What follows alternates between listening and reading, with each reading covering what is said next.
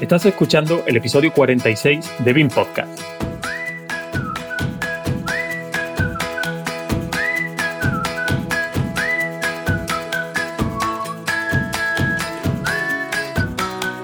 Hoy hablaremos de procesos y de todo un ecosistema de herramientas.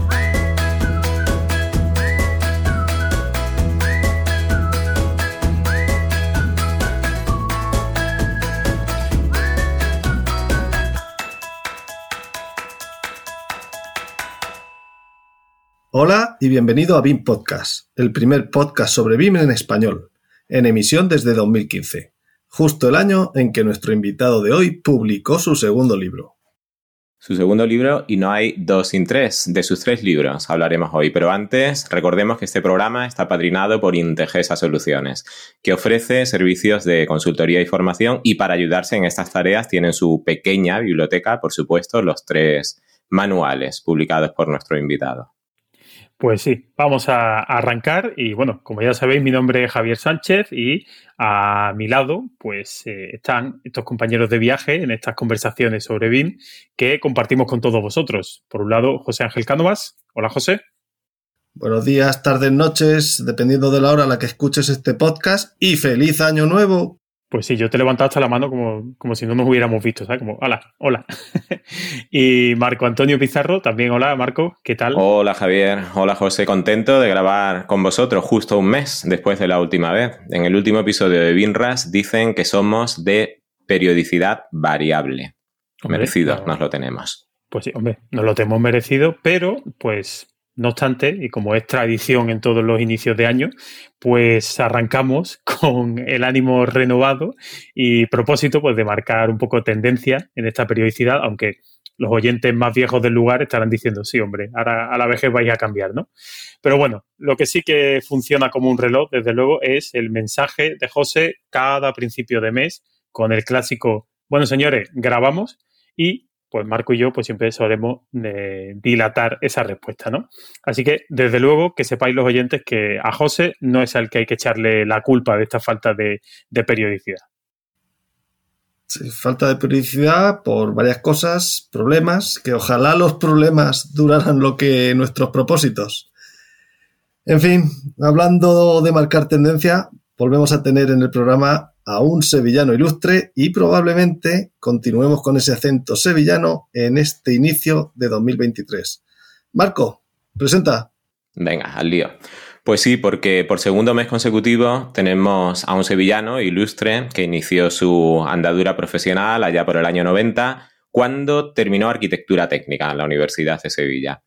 Quiso el destino que esa fecha viniera a coincidir con el nacimiento de Arquímedes, la herramienta de gestión económica de CIPE a la que profesionalmente ha estado bastante ligado.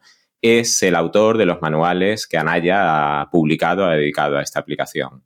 Tiene una experiencia profesional variada, ha ejercido como jefe de obra, como redactor y colaborador en redacción de proyectos, ha sido perito judicial, etc se ha enfocado en la consultoría, en la formación y en la difusión de metodologías eficientes aplicadas al desarrollo de proyectos. Colaborador de confianza de CIPE y junto a Antonio Manuel Reyes, más conocido como Mané, eh, es fundador de Odiseos, empresa dedicada a la formación y consultoría técnica. Álvaro de Fuentes Ruiz, bienvenido a BIM Podcast. Hola, bien, muchas gracias por estar aquí haberme invitado y nada, espero que pasemos un buen rato charlando. Seguro que sí.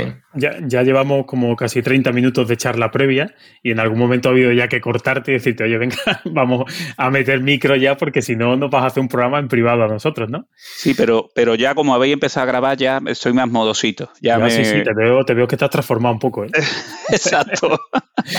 bueno. Me acostumbre a esto de la entrevista que no me han entrevistado muchas veces en la vida y, bueno, no sé cómo, cómo, responder a las preguntas. Pues mira, pues yo te voy a lanzar la, primera pregunta. Eh, no te voy a poner una difícil de que resumas esos 30 años de vida profesional en un minuto, ¿no? Pero bueno, sí nos gustaría, como hacemos con todos los invitados, pues dar un pequeño avance, una pequeña presentación, una breve presentación, para que se vayan metiendo los eh, escuchantes o los escuchas eh, un poco en el programa y sepan, pues, quién es Álvaro de Fuente y pues qué te llevó, o qué le llevó, si queremos hablar en tercera persona, eh, recién titulado, a comprar una licencia y empezar esta relación de la que hay que, todo hay que decirlo, en CIPE todos presumen. Bueno, pues eh, la verdad es que yo llegué, vamos, yo, como, como ha dicho Marco un poco, ¿no? Eh, soy arquitecto técnico y he estado, pues, desde antes de terminar la carrera ya trabajando en esta profesión, ¿no?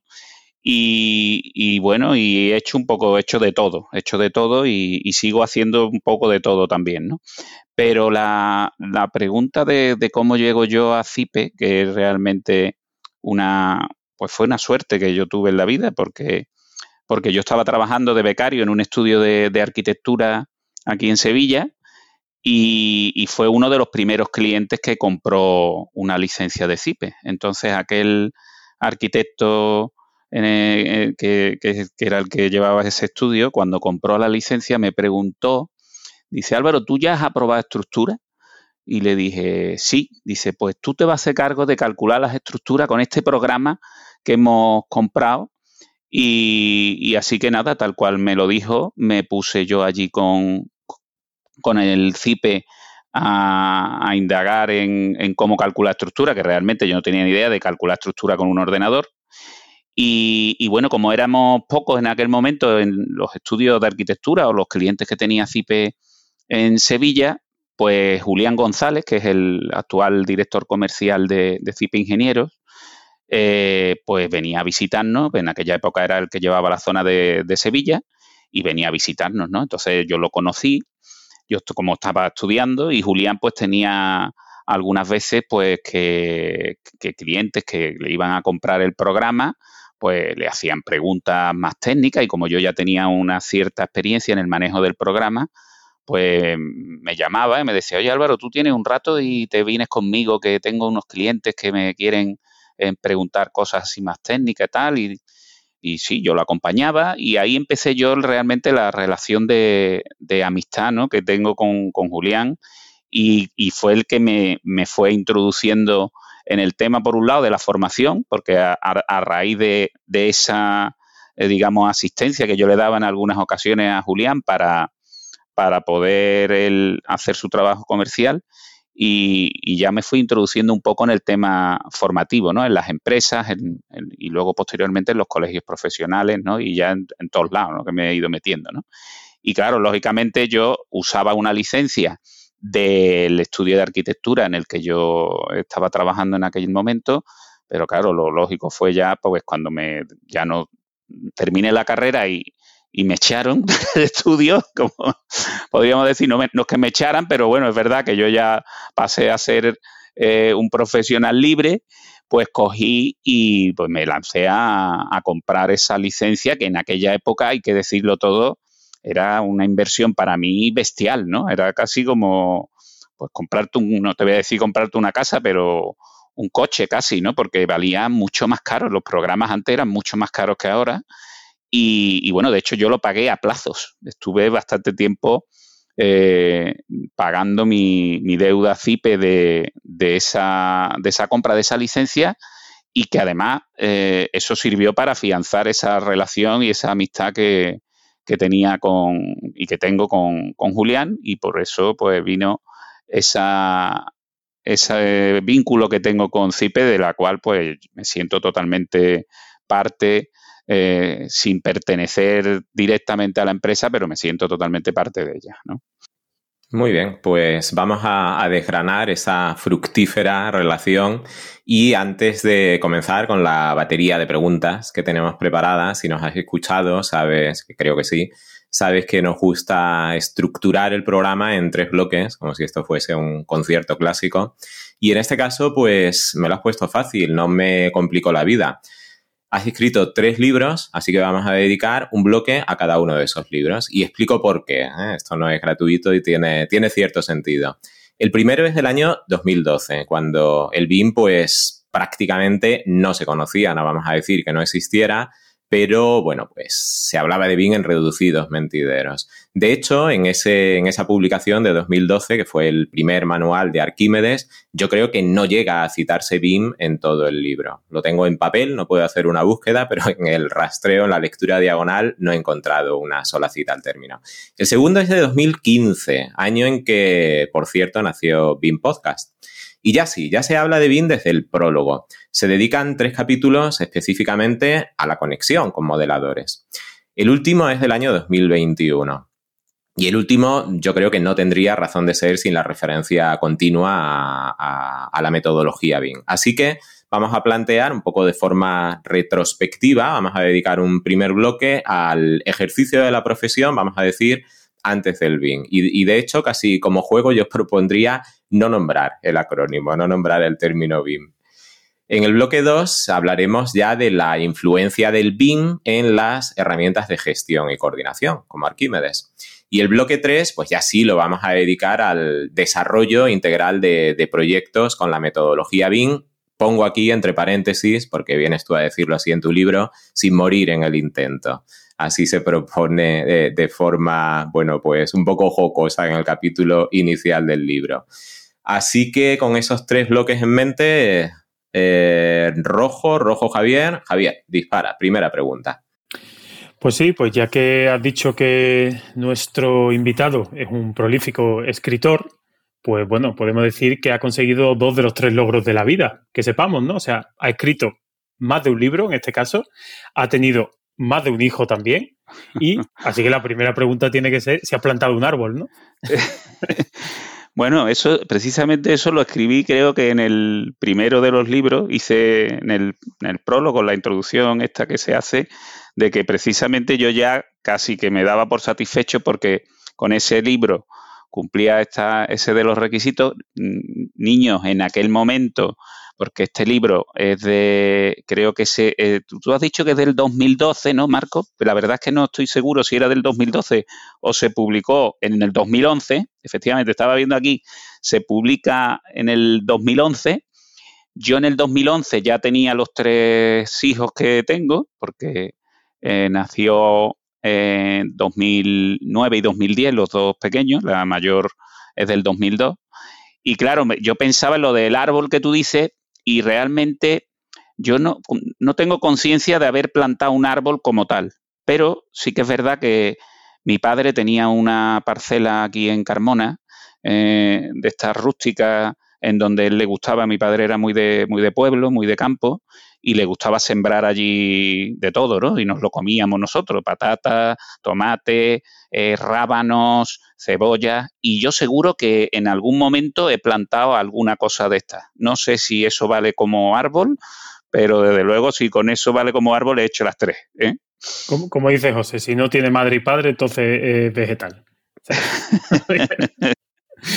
Bueno, pues vale, pues sabemos que ese libro de, de, 2011, pues como ha dicho Marco, aunque voy a nombrar ahora el acrónimo, ahí no se hablaba de término BIM. Y como has dicho, pues que tu padre era un hombre muy atado al campo, en este caso, vamos a decir, a las tradiciones, pues yo te voy a preguntar primero por esas tradiciones. ¿Se podía ser eficiente en el trabajo técnico de arquitectura técnica, mediciones, aparejador, etcétera, antes de que existiera el BIM? Hombre, se podía ser eficiente porque la, eficiencia es adaptarte un poco a, la, situación que te encuentras en cada momento, ¿no?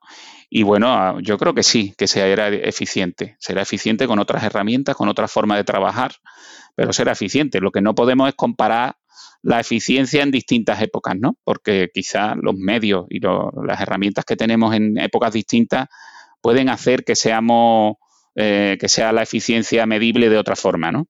Pero yo creo que sí, en aquella época será eficiente. Yo mm, creo que eso, que nos adaptábamos bien a los medios que teníamos en cada momento y eso nos hacía ser eficientes, ¿no? Y eh, has dicho que tú pues, saliste de la, de la, escuela eh, principios de los 90.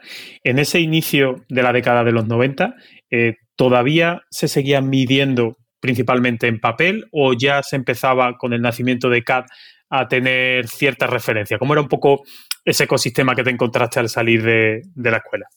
Yo cuando salí, que ya te digo que como empecé antes en ese estudio de arquitectura de becario, yo me, encontré en un momento que sería el que estábamos todos en aquella época, de finales de los 80, principios de los 90, donde el CAD era como un complemento, ¿no? No era eh, realmente lo que tú utilizabas para medir, eh, medías en papel. Mm, de hecho, eh, el CAD yo creo que lo utilizábamos para sacar los planos y después, o sea, generar evidentemente el, proyecto a nivel de, planos y luego lo que hacíamos era imprimir y medir en papel con el escalímetro. Y, bueno, en aquella época ya teníamos los programas de mediciones, lo que comentaba Marco, que bueno, que, que ya, yo por ejemplo ya tenía el Arquímedes en MS2, que era la versión de Zipe que yo inicié mis andaduras, era MS2.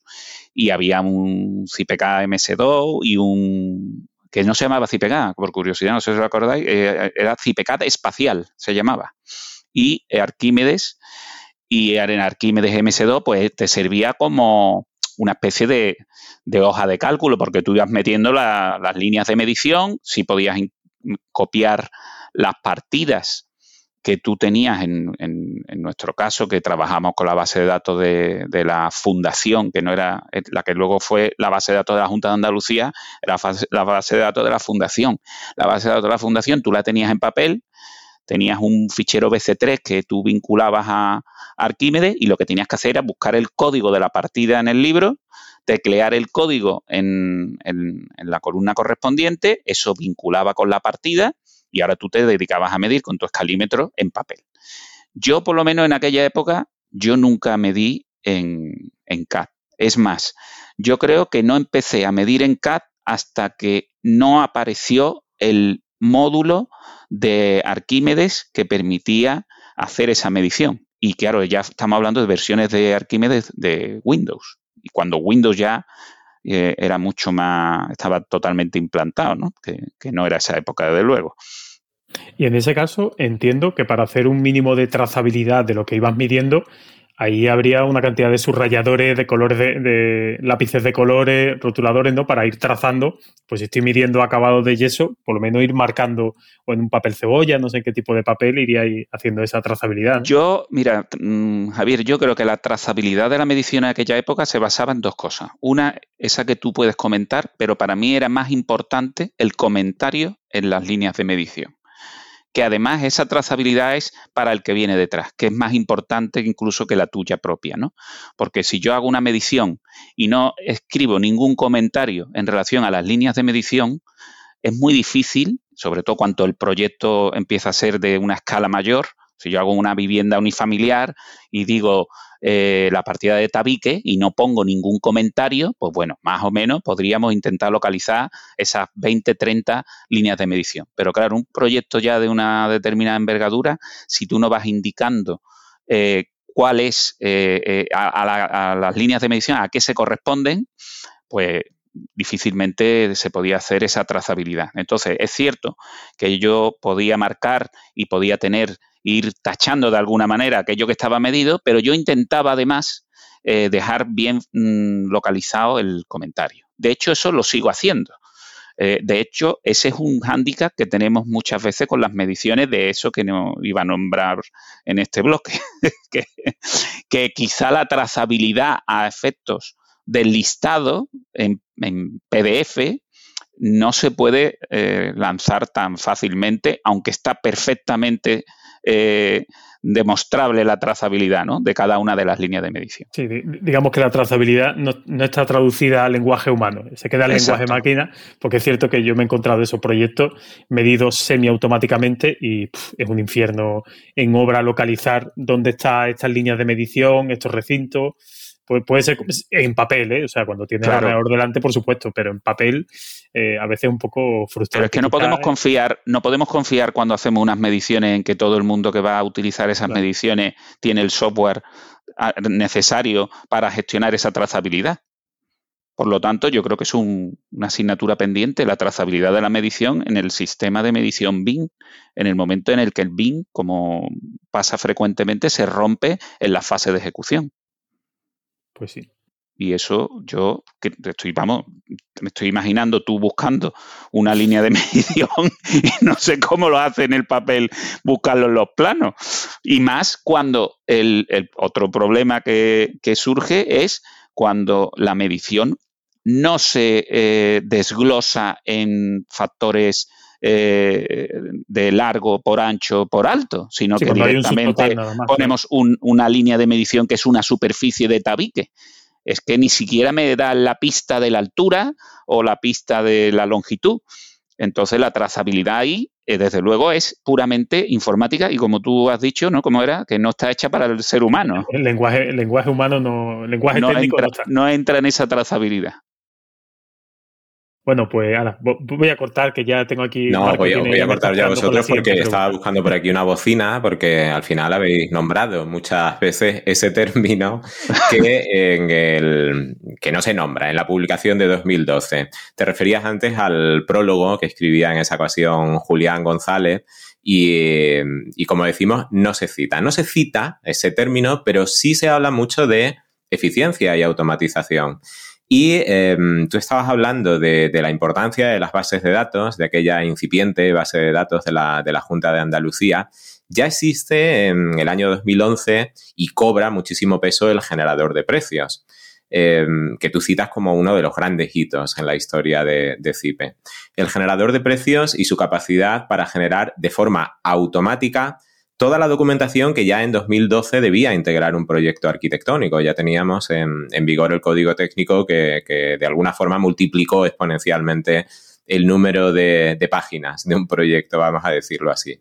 No sé si es verdad, pero he leído en un blog, eh, yo sigo a José Ramón Hernández Correa, que tiene un blog fantástico, decía que, eh, bueno, alegato a que nos estamos volviendo un poco locos en esta huida hacia adelante de generación de documentación.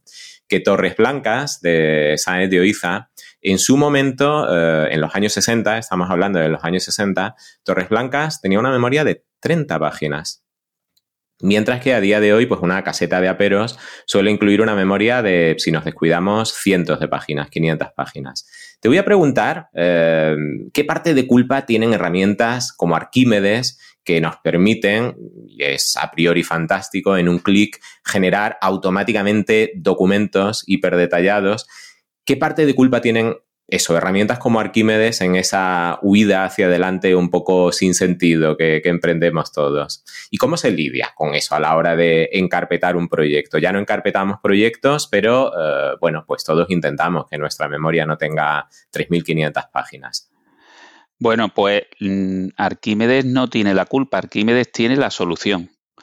¿Por qué tiene la solución? Porque realmente los que nos han impuesto que tengamos que generar proyectos con cientos o miles de páginas son los condicionantes normativos. Tú mismo lo has mencionado.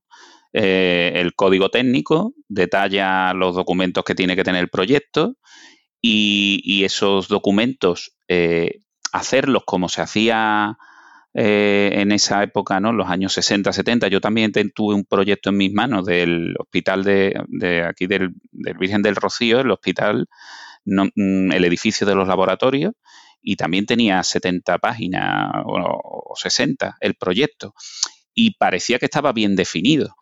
Lo que pasa es que en aquella época no tenías que meter un estudio de gestión de residuos, no tenías que meter un estudio de seguridad y salud, no tenías que meter un plan de control de calidad detallado, no tenías que meter una serie de, documentación que hoy eh, Mm, si, le tenemos que asignar algo de culpa a las herramientas es la ventaja que nos dan para que se detalle con, un nivel muy alto a, toda esa necesidad que te marca la normativa.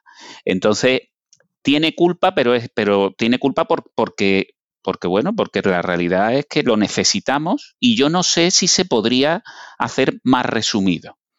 Sí que entiendo que hay algunos proyectos que, incluyen la mayoría de listados de cálculo, por ejemplo, hablando de cálculo, creo que hay listados de cálculo, por ejemplo, que genera CIPK y en esto no, no le echo la culpa a Arquímedes porque sería más bien echársela al, usuario que saca listados de cientos y miles de páginas de, de resultados de cálculo que nadie lee.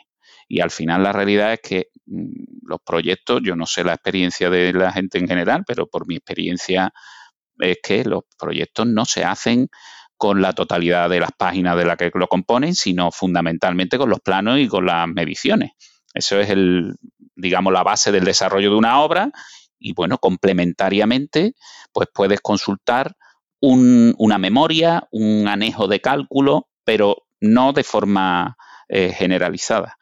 Entonces, Arquímedes ha planteado un sistema que, lo que hace es eh, eh, eficiencia a la hora de, desarrollar la documentación y por lo tanto yo lo veo como una solución al problema de tener que generar muchos documentos con un nivel de detalle alto y sobre todo es la solución a que esos documentos tengan la coherencia que tienen que tener porque todos sabemos que bueno que cuando uno coge eh, de aquí y de allí para montar un proyecto pueden surgir eh, incongruencias ¿no? y eso con, la, con el generador de precios Arquímedes y la, y la forma que tiene de tratar la información pues eso hace que el documento tenga esa calidad que yo creo que, debe de tener la documentación.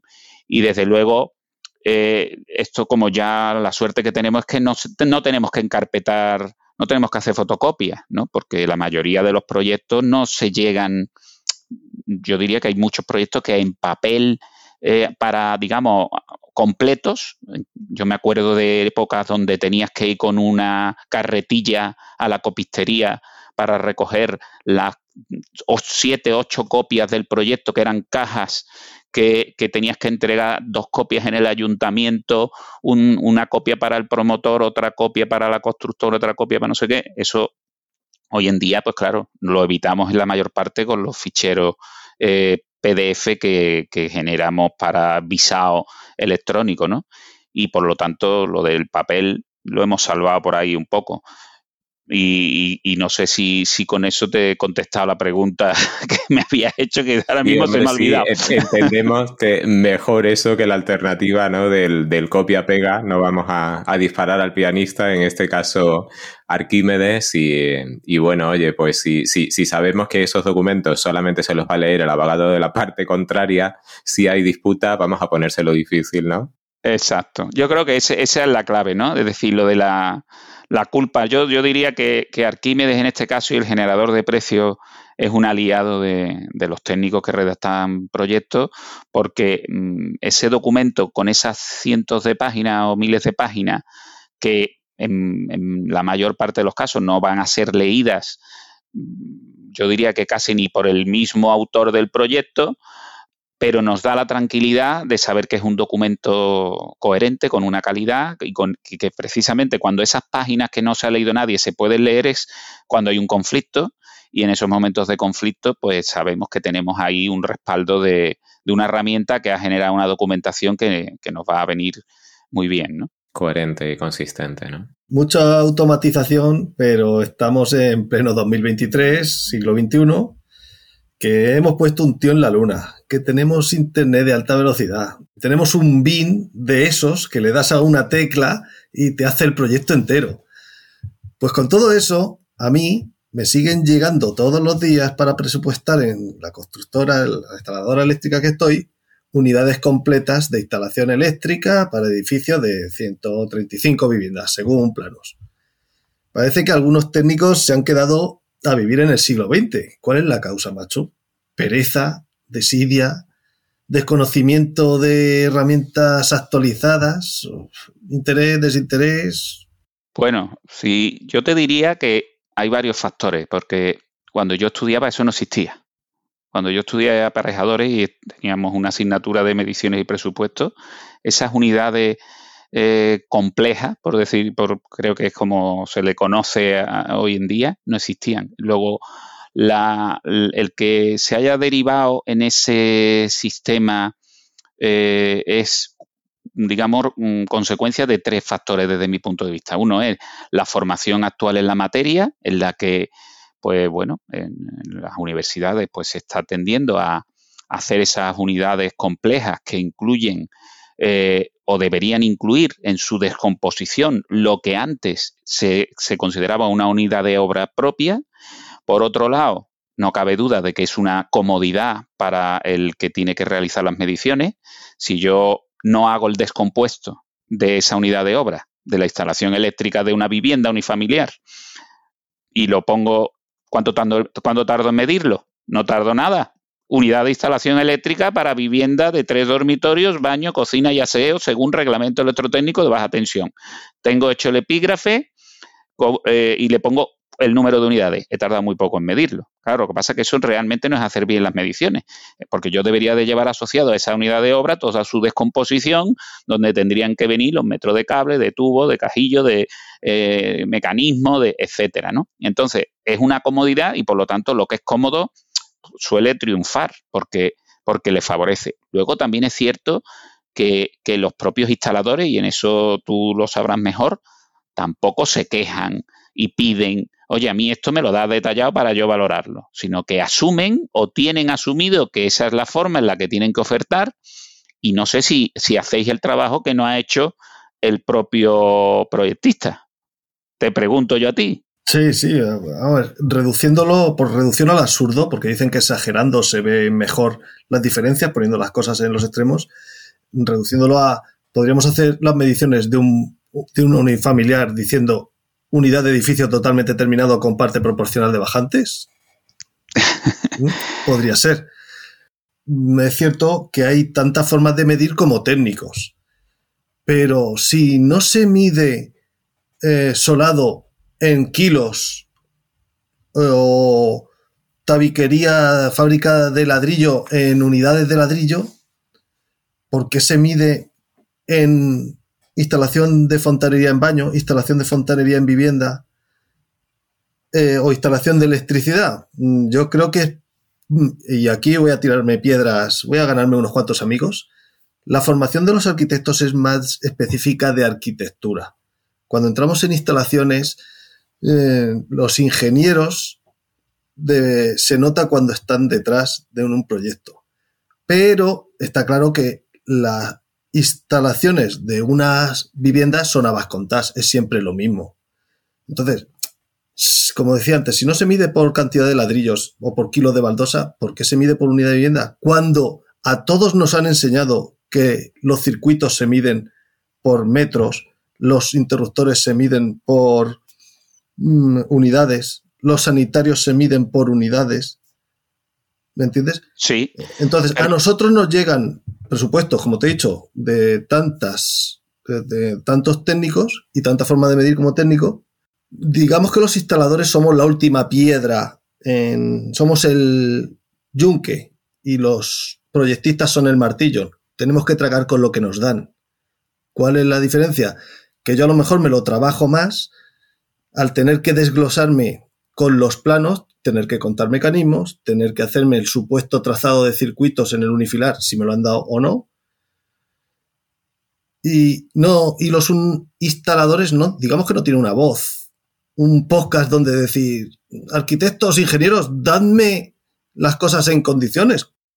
Bueno, yo, yo, yo discrepo en la mayor, en la primera. Los arquitectos y los aparejadores creo que sabemos lo necesario de instalaciones para hacer proyectos dentro del, ámbito de, nuestras competencias y, yo creo que ya no es la titulación lo que te da el conocimiento. Mi experiencia me dice que, el conocimiento sobre una materia te lo da el trabajarla, el estar con ella, el desarrollarla desarrollar la profesión en una línea concreta dentro de, algo es lo que te hace saber más que los demás sobre una determinada materia. Partiendo de eso, eh, luego la culpa de, esa forma de, medir viene dada también, lo he dicho, por la, por la forma de, enseñar, de cómo hacer esas mediciones, por otro lado, porque es cómodo para el que mide, pero también es cierto que para el que presupuesta, eh, al final tampoco hacer una vivienda, eh, como bien has dicho, no requiere de un gran detalle en el descompuesto, puesto que si nos atenemos a, las, a los estándares de viviendas, eh, por ejemplo, plurifamiliares, los baños son los que son, es decir, no hacemos en, en una tipología estándar baños muy grandes y otros muy chicos, suelen ser eh, unidades de obra donde la diferencia en metros de tubería o en metros de desagüe o en número de puntos de luz si tú te coges el reglamento, la ITC creo que es la 25, que te detalla exactamente cuáles son los puntos de luz y los tomas de corriente que tenemos que tener, seguramente veríamos que las viviendas, el 90% se construyen con esos mínimos que nos marca la normativa. Por lo tanto, si yo pienso en la forma de valorar esto, yo creo que, que, una empresa especializada en este tema es que esto lo tiene ya de la mano y sabe perfectamente cuánto le cuesta y además tiene la experiencia de haberlo hecho muchas veces. Con lo cual, hasta cierto punto, le, viene bien también valorar así. ¿Por qué? Porque tiene ya sus costes establecidos y, tarda también muy poco en dar respuesta a una solicitud de oferta donde tampoco te van a dar a ti mucho tiempo para que, para que hagas ese trabajo, ¿no? Luego, bueno, pues no, no, no es lo ideal. Yo creo que lo ideal sería que el proyectista incluyese esa forma de medir con un detalle, un descompuesto que lo, que lo avale, ¿no? Digamos, para, facilitar, en el caso que sea necesario, pues lo que tú comentas, la unidad de instalación eléctrica, por lo menos que me diga cuántos puntos de luz tenemos, cuántas tomas de corriente, pero a lo mejor, pues, llegar a, a, a pensar que podemos volver a medir los circuitos por metro lineal, yo creo que, estamos hablando lógicamente del sector de, edificación y, vivienda. Y vivienda. Si nos salimos de ahí, es otro mundo. Y, yo creo que ya ahí sí entramos en, un, en una forma más, más, razonable de definir las cosas.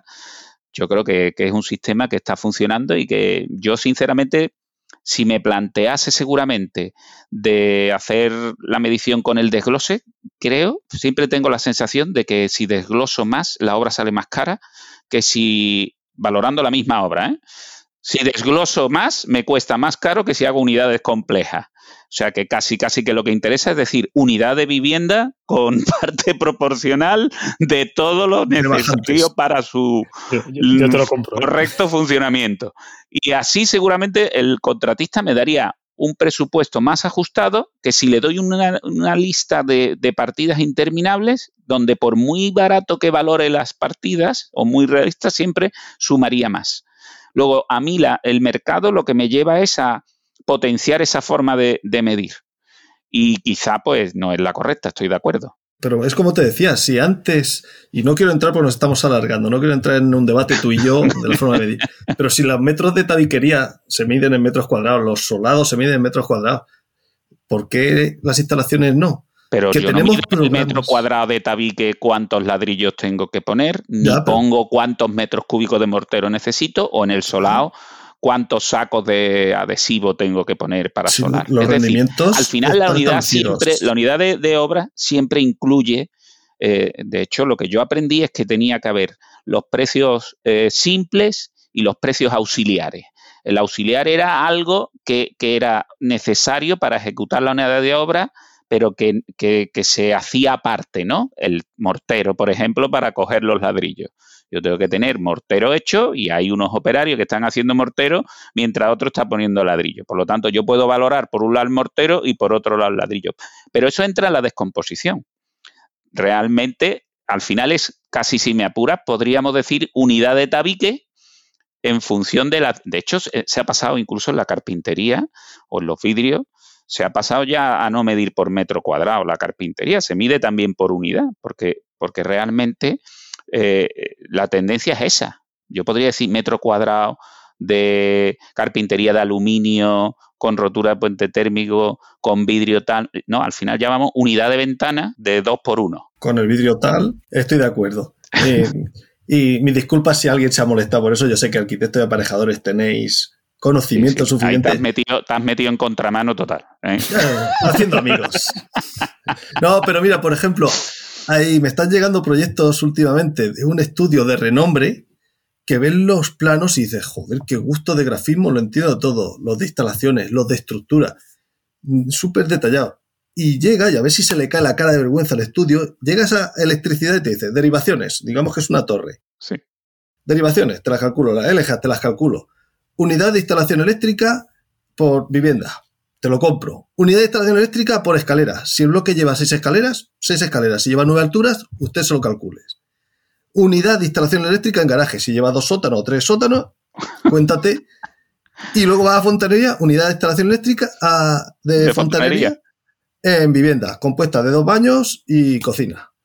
Y los metros de bajante, y los, no te digo ya los metros de tubería, de Uponor, de... No, hombre, yo creo que siempre las líneas principales, o sea, cuando hablamos de unidades complejas, desde mi punto de vista, y, como estamos diciendo, para no extendernos sobre este tema, yo creo que van sobre el elemento, digamos, que podría ser prefabricado. Es el, cuarto de baño, es la vivienda, pero de la vivienda para afuera, eh, eso hay que medirlo bien, eso hay que medirlo. Además, es una unidad donde digamos, hay un coste más... De un importe considerable. ¿no?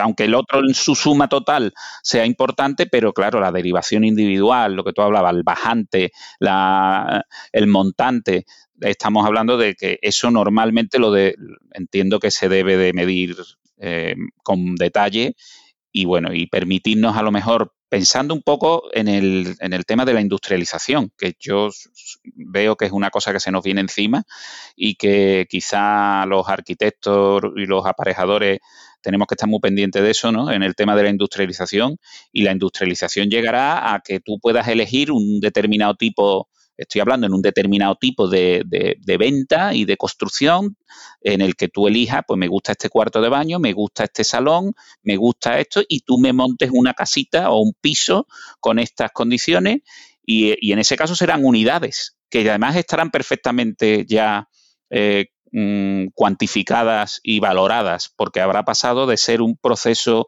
en obra a ser un proceso industrializado donde tú eliges el modelo, ¿no? Porque nosotros estamos comprando viviendas sobre plano que, si fueran industrializadas eh, quitaríamos toda la incertidumbre del, coste ¿no? a lo largo del tiempo. ¿no? Y otra cosa que mucha gente se pregunta, y con esto termino mi turno, ¿cómo es posible que con tu libro, que vale X, se regale una licencia de un programa que vale 20 o 30X? Porque para quien no lo sepa, con la compra del libro de Arquímedes de Anaya de Álvaro, se entrega una licencia del programa, que dejaremos en el enlace en las notas del programa por si alguien quiere ser legal baratamente hablando. Bueno, pues el, libro, todos mis libros regalan una licencia. Yo de los tres que habéis mencionado, que son los tres únicos que tengo, y, que, dos son sobre Arquímedes, los que son sobre Arquímedes regalan una licencia profesional Además, la gente siempre me preguntaba, bueno, pero esta licencia cuánto tiempo dura? Dura toda la vida. Es, bueno, pero ¿será de una versión antigua? No, es de la versión que esté en vigor. Es decir, mi último libro, que es Arquímedes 2016, si lo compras no te dan el Arquímedes 2016, te van a dar el Arquímedes 2023. Y si compras mi libro, que no sé hasta cuándo lo van a seguir vendiendo, en el 2024, pues te darán la, o sea, con la versión 2024 te darán la versión 2024. Esa licencia que es profesional, que no caduca y que además, eh, como bien dice, está eh, valorada en una cantidad importante, no quiero decir la cifra porque la verdad es que no lo sé, pero como tú bien dices, bien puede ser 30x lo que cuesta el libro y el libro no cuesta ni 30 euros, pero casi que puede estar rondando esos 20 o 30x que tú dices, el paquete de, de Arquímedes con los módulos que incluye. ¿Y por qué la regalan? La regalan porque, porque CIPE hizo un acto de generosidad con una visión que yo entiendo que también tiene de comercial de, intentar pues que Arquímedes mm, fuera un programa que se generalizara eh, de, una manera y que restase mercado a sus competidores. Todos sabemos que, que Arquímedes tiene un gran competidor, alguien que nunca nombro y que, y que lógicamente ese innombrable eh, había que, quitarle adeptos y una manera de quitarle adeptos era regalar Arquímedes. Y bueno, una manera de regalar Arquímedes y, de ayudar al libro era esta, porque ha habido muchísimas versiones de, Arquímedes con promociones, con acuerdos, con convenios para que Arquímedes se, se fuera extendiendo, ¿no? Y Cipe vio esa oportunidad de que el libro me ayudaba a mí mucho a vender el libro, porque de hecho yo creo que mi libro se ha vendido siendo honesto, yo creo que se ha vendido por porque regala una licencia más que por el contenido que yo también sé que, bueno, que, ha habido gente que se lo ha leído, ¿no? Yo siempre digo, ¿se lo habrá leído alguien? Sí, hay gente que se lo ha leído, además, cuando lleva ya el libro muchos años en el mercado, ya tienes la certeza de que alguien se lo ha leído. Lo que pasa es que yo siempre decía que si se lo habrán leído entero. Entonces, esto ya se sale de tu pregunta, pero es que me estoy acordando y, es una cosa que os voy a preguntar a vosotros que habéis dicho que tenéis mi libro. En mi primer libro, que Javier me lo, me lo ha enseñado antes, eh, para precisamente yo poder saber si el que se lo había regalado, porque claro, cuando uno escribe un libro y tiene amigos, pues todos tus amigos que son aparejadores, pues quieren que le regales uno. Y yo le decía, yo te lo regalo si te lo vas a leer. Digo, si no me lo pagas. Entonces yo en el libro escribí el nombre de una película y de un actor de Hollywood muy famoso. Y entonces yo les daba el libro y cuando llevaban un tiempo le decía, ¿te lo has leído? Y me decían, sí. Digo, ¿cuál es el actor y la película que yo nombro en el libro? Y claro, si no lo sabían, les decía, tío, trae para acá la pasta que no te lo has leído. o devuélveme el libro. o devuélveme el libro. Vosotros que decís que habéis leído mi libro, ¿Qué actor y qué película? ¿Ves? Esto se ha dado la vuelta. Ahora ya el Bing Podcast lo hago yo. ¿Qué actor y qué, película nombro yo en mi libro? A ver, por alusiones, yo que te enseñé el libro antes y que además con la misma honestidad y sinceridad que tú, eh, te lo dije antes, yo me lo compré por la licencia. Luego acabé leyéndolo. Acabé leyéndolo Probablemente no, en, no el 100% del libro, porque a mí certificaciones, por ejemplo, no me interesaba, pero sí que leí toda la primera parte del libro. Pero la leí en 2012. Me vas a preguntar nueve años después que quién era la historia y la película. Yo, estoy viendo si ChatGPT es capaz de decirme sí, cuál es. Javier lo está buscando ahí en, Google. No, no, eso, eso es para nota. Eso, eso fue una trampa que yo hice ahí muy bien hecha y me ha ahorrado un montón de pasta, ¿eh? porque yo antes de, decir esto, tú, y más, eh, yo me atrevía, me atrevía, lógicamente, a decirle a la gente que se lo había comprado, digo, oye, ¿tú te lo has leído? Sí, sí, sí, sí, digo, oye, pues dime la de la película. claro, no había nadie, salvo un amigo mío, un arquitecto amigo mío, que sí me supo contestar a, la pregunta. Y ese es la excepción que, que confirma la regla. Por supuesto que no lo voy a decir. Por supuesto que no lo voy a decir. Eso además en, el de 2016 vuelve a suceder y en CPM Server Center también por ahí hay una serie, en este caso no es una película, es una serie muy famosa de la que yo hablo. Así que fijaros si, si el libro es interesante, que, que no, no todo es eh, Arquímedes y medición y presupuesto, sino que yo siempre intentaba, y en eso yo, que coste que me, que me, intenté, intenté imitar al maestro que tuve, que es Mané.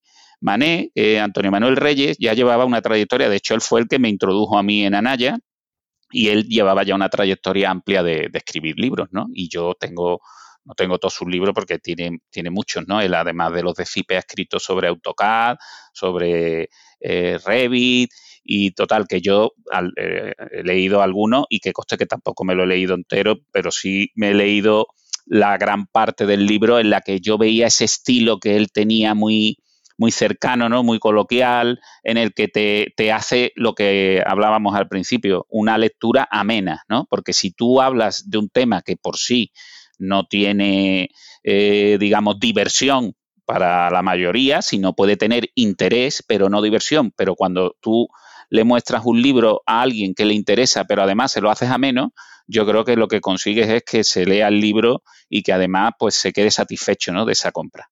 Y yo estoy muy orgulloso de mi primer libro, precisamente por eso, ¿no? Porque como ha estado muchísimos años, bueno, muchísimos años, bastantes años, porque hasta el 2016 pues fueron prácticamente cinco o seis años que estuvo eh, el libro funcionando y además yo participé mucho en promocionarlo y, hubo mucha gente que, me ha dicho que, le había gustado. Para mí es una, satisfacción saber que el tiempo que se le dedica a un libro, que es mucho, no, no tengo que decir que no es rentable para nada, eh, pero bueno, lo hace uno porque, mira, por, circunstancias de la vida, pero eh, te queda la satisfacción ¿no? de eso, de un trabajo que consideras que has hecho bien y que alguna persona te lo, te lo reconozcan, ¿no?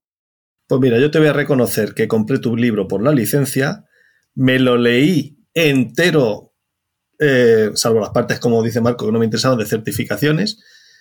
Eh, empecé a leerlo en diagonal, lo que no sabía, No, perdón, lo que sabía, digo, esto me lo sé, paso por encima y profundicé y me ayudó en cuatro o cinco cosas que no sabía hacer. Así que muchas gracias, siéntete orgulloso.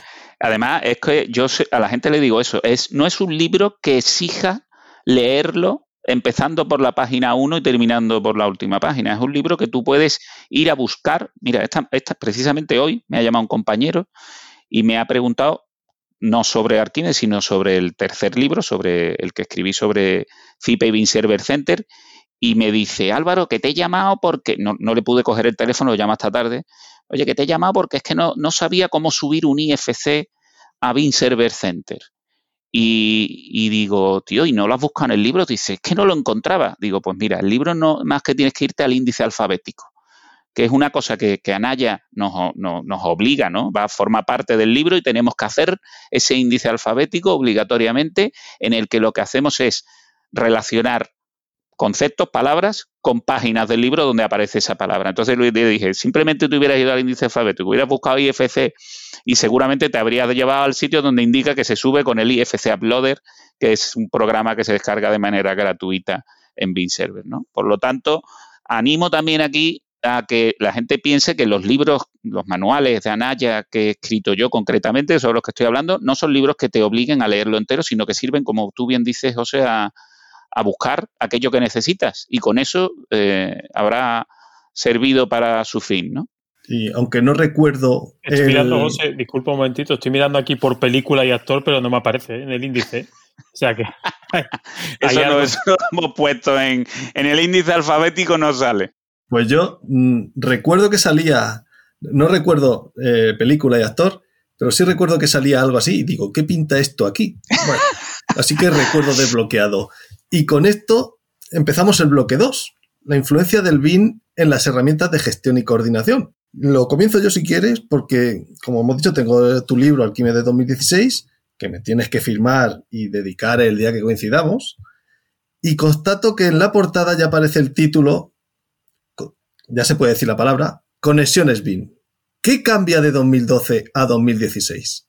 Pues fundamentalmente eh, es el que ya estamos en un, en un momento, ¿no? Ese Arquímedes 2016 que tenemos que tener claro que siempre el libro sale un año antes de la, de la fecha de la, del año que aparece en la portada porque es sobre la versión 2016, pero eh, como sabéis, pues CIPE saca las versiones el año anterior. De hecho, estamos en 2022 y tenemos la versión 2023. Eh, perdón, estamos en 2023. Es que como estamos a principio de año, por un momento, por un momento he pensado que estábamos en 2022. Estamos en 2023 y ahora mismo coincide, pero la 2022 salió en junio y, supongo que en junio o en julio o en agosto, en el, mes, en mediado de año, segundo trimestre o tercer trimestre, saldrá saldrá la versión del año. Entonces, ese libro, en ese año ya eh, el BIM estaba como más eh, de moda, ¿no? Yo, recuerdo que, bueno, que, ya yo hacía ya bastante formación sobre BIM. Era un BIM que yo le llamaba el BIM imprescindible. ¿Por qué? Porque era el momento en el que la gente había escuchado hablar del BIM, ya tenían la gente interés, pero no sabían muy bien qué eran, ¿no? Y, Arquímedes había sacado en la versión 2015 por primera vez el módulo de conexión con Revit para hacer mediciones. Además de que conste de que cuando Marco ha dicho que en el libro de la 2000, 2012, digamos, el que, el que teníamos hablando de 2012-2011, no tenía ninguna referencia al BIM, por un momento me ha hecho dudar y estaba hasta mirando aquí en el índice porque yo creo que en ese momento ya existía la conexión de Arquímedes con Archicad y con Alplan. No era, no era la misma forma de conectar que teníamos ahora o que tenemos ahora con, con Revit, donde podemos visualizar, digamos, de manera eh, bidireccional la información, pero sí había una forma de extraer mediciones de los modelos de Archicad y de Alplan y llevarlos a Arquímedes.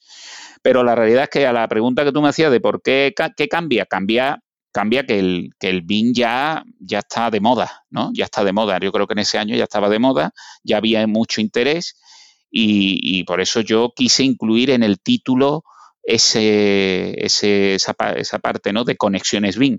Porque el libro, tengo que decir que, que incluye y renueva al anterior y lo amplía, y lo amplía, y, y lo mejora. Y evidentemente, mm, mientras no salga otro posterior, para mí es el mejor libro de Arquímedes 2016 que hay, porque que yo sepa es el único y además lo he escrito yo, ¿no? No voy a decir lo contrario.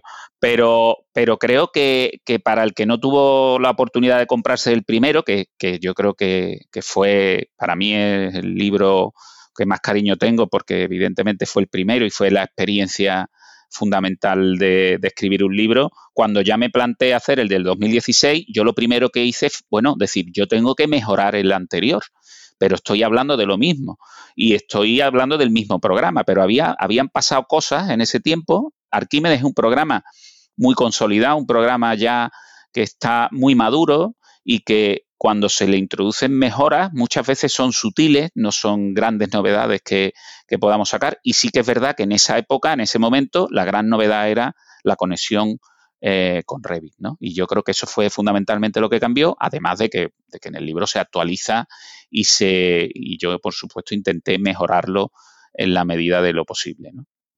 A mí, em, aparte de ver la evolución en los propios libros, eh, me gusta leer el prólogo porque se ve también la evolución en el prólogo. Este segundo te lo prologa Carlos, Carlos Fernández, director técnico de CIPE.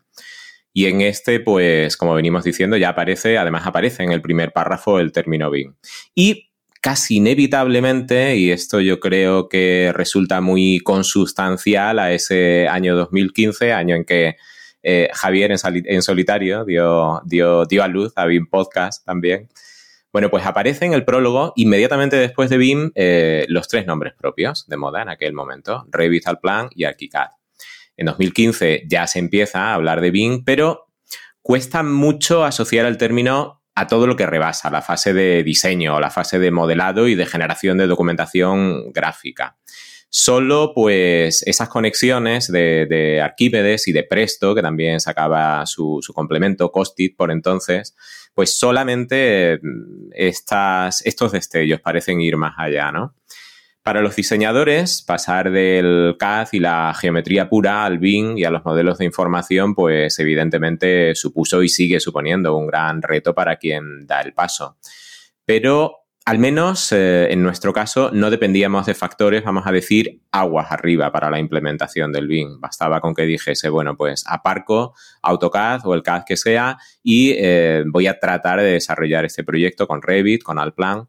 Sin embargo, en el caso de un responsable de mediciones y, presupuestos, un quantity surveyor, como tú eh, aludes a, este, a este papel o a esta función en el libro, em, es distinto. ¿Cómo afronta esta barrera? Y no hablo desde un punto de vista tecnológico, sino más bien social, claro, de relación con el resto de profesionales. ¿Cómo la afronta un arquitecto técnico especializado en esas tareas de elaboración de presupuesto que quiere, pero a lo mejor no puede. No sé si me explico. Sí, sí, te entiendo perfectamente porque además yo creo que lo has explicado muy bien.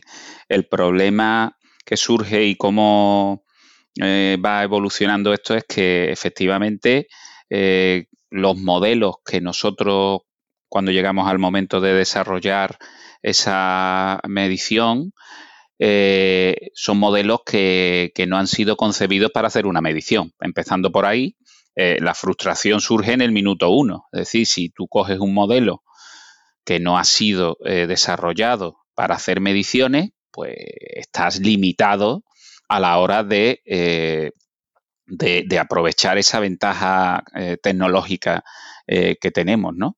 De hecho, yo siempre he preferido para medir un modelo poco desarrollado, un modelo, como solemos decir, ¿no? Un modelo conceptual, un modelo eh, con un nivel de detalle más bajo que un nivel de detalle más alto que ha sido desarrollado con otros fines y en los que no se ha tenido para nada en cuenta la medición. Me he encontrado eh, ficheros eh, de información para hacer la medición realizados, por ejemplo, con, Revit, con infinidad de tipos de muros, tabiques y demás que simplemente eran duplicados del de, original con un cambio de espesor que se había utilizado para un pequeño emparchado que, era necesario definir y qué tal, o, y, al final esa estructura de información, si, si no tenemos la posibilidad de filtrarla, pues te genera una base de datos a la hora de, de, realizar, de realizar la medición que quizá lo complica más, ¿no? Yo prefiero un modelo más básico, un modelo del que yo puedo extraer mediciones eh, corrigiendo el desfase que existe. Hay una gran mentira para mí con la medición en el BIN y es que una premisa que se suele decir de la medición del BIN es que las mediciones del BIN son exactas. Son exactas en relación a lo que se ha modelado, pero no quiere decir que sean reales. Es decir, son exactas, sí, pero no necesariamente se corresponden con la realidad. Yo siempre pongo el ejemplo de que, claro, depende de cómo tú modeles, saldrá la medición. Si yo el tabique lo modelo sobre el forjado, pues tendré una altura, pero si lo modelo sobre el solado, tendré otra altura, y si el revestimiento lo hago hasta el falso techo o hasta el forjado y luego pongo un falso techo, pues empezamos a, tener diferencias. Si la línea de, de, referencia es la cara exterior, la cara interior, el eje. Hay una infinidad de parámetros que influyen en el resultado de la medición que si eh, no los tenemos en cuenta, pues esas mediciones serán exactas en relación al modelo que te han ofrecido, pero no serán reales. Y en cuanto a la escala del proyecto, más diferencia puede haber. Y por lo tanto, ¿cómo se mm, filtra esto? Se filtra mal, porque claro, yo siempre cuando me llegan esos modelos complicados de, de modelado, pues veo pérdida de competitividad en el uso de la herramienta. Y, lo veo un poco, un poco así. Y entonces me voy a atrever a preguntarte, ¿qué, hace, qué haces? ¿Se propones? ¿Te lo quedas para ti? Eh, ¿Dispones? Situación como mínimo complicada, ¿no? Depende, depende, Marco, porque depende de... claro, lo ideal es que yo creo que, que el, yo siempre defiendo que el BIM no es para grandes proyectos solo, ni para cuando se trabaja con mucha gente alrededor, que es donde más potencial le vemos.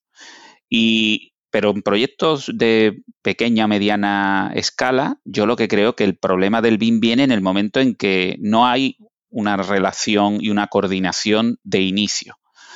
Es decir, que mi, propuesta, ¿cuál es? Mi propuesta cuando, cuando sucede eso es intentar no llegar a ese punto. Es decir, eh, si yo puedo participar en el proyecto desde el primer día, pues conseguiré que el día que yo tenga que tocar, tocar ese fichero o tenga que hacer esas mediciones, esté ya más eh, acorde a lo que yo necesito.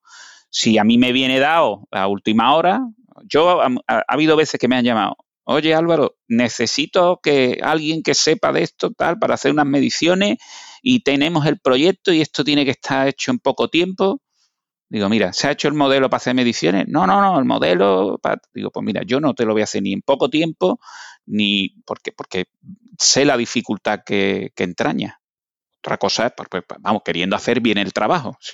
Si, quieres sacar información de ahí a, a, mansalva, la vas a sacar. Por lo tanto, mi, mi, mi intención será siempre intentar que esa eh, coordinación del inicio del proyecto pues nos lleve a unos modelos que pueden ser más polivalentes. Yo no digo que se haga un modelo solo para medir. Yo no, yo no entiendo que tampoco es viable generar modelos eh, específicos porque mm, son muchas veces incompatibles los modelos dependiendo de la finalidad que se busque con ellos, ¿no? Entonces, pero sí hacer un modelo más polivalente y no es difícil, porque ya te digo que yo incluso preferiría un modelo con un nivel de detalle en determinadas cosas más bajo y de él extraer yo, porque la gran ventaja también que ofrecen estos modelos es la, mm, el, el conseguir de algo extraer varias cosas sin que hayan sido definidas, ¿no? Los típicos ejemplos, ¿no? De, de no sé, del alféizar, ¿no? De, de, los rodapiés, de cosas que no se modelan, pero que yo, con las herramientas que a mí me ofrece la informática y con la información que tiene el modelo, la puedo extraer y con bastante nivel de, exactitud o exactas, eh, como estamos hablando, ¿no? Pues eh, yo mm, te quería preguntar, y iba un poco al hilo de ese debate que has mantenido con, con José sobre esas unidades complejas de, obra. Y es que, bueno, hemos estado hablando por un lado de qué pasa cuando los modelos no están preparados, pero por otro lado, evidentemente, no podíamos dejar de hablar en un programa en el que estamos hablando en esta parte sobre mediciones, precisamente de esas partidas, ¿no? De, de esos bancos de precios que, bueno, pues al igual que las herramientas de modelado, pues también están experimentando o han experimentado esa evolución, ¿no? O esa revolución, si queremos verlo así, ¿no? Eh, en ese manual, en esa, vamos a decir, segunda versión del manual de, de Arquímedes, pues ya se habla eh, no solo de las bases de datos paramétricas, ¿no? que estaban recogidas en el BC3 y que tienen un recorrido bastante largo, sino de eh, bases multiparamétricas, ¿no? Bases que permiten pues una generar esa aparte de toda esa documentación que hemos hablado pues permite generar una partida bastante compleja sin que por ello estemos hablando de una partida eh, genérica, sino que podemos llegar a introducir, pues, por ejemplo, estoy viendo de, pensando aquí un poco de memoria, eh, cuando tú defines en el generador de precios una eh, instalación eléctrica de una vivienda, tú empiezas a marcar superficie, número de elementos, tipos de mecanismos, o sea que no es eh, un poco hablándolo de José que se lo invente, sino que hay ahí una cierta ciencia en el, en el descompuesto. ¿no? Entonces, bueno, nos explica un poco qué eh, efecto o cómo ha podido cambiar eh, este trabajo en la redacción de mediciones, el que empiecen a existir estas herramientas que nos permiten llegar a ese nivel de, granularidad? Hombre, eso ha ayudado muchísimo. Evidentemente, el, pasar de una base de datos eh, convencional, como podríamos llamar, a la de, eh, sin ir más lejos, la de la Junta de Andalucía o la de la Junta de Extremadura en su momento, que también conozco, a pasar a base de datos ya paramétrica, donde podíamos mm, ampliar exponencialmente el número de opciones, a pasar ya a una base de datos multiparamétrica como el generador de precios, donde las posibilidades ya no son casi contables, ¿no? O sea, son casi infinitas, podríamos decir, ha facilitado mucho.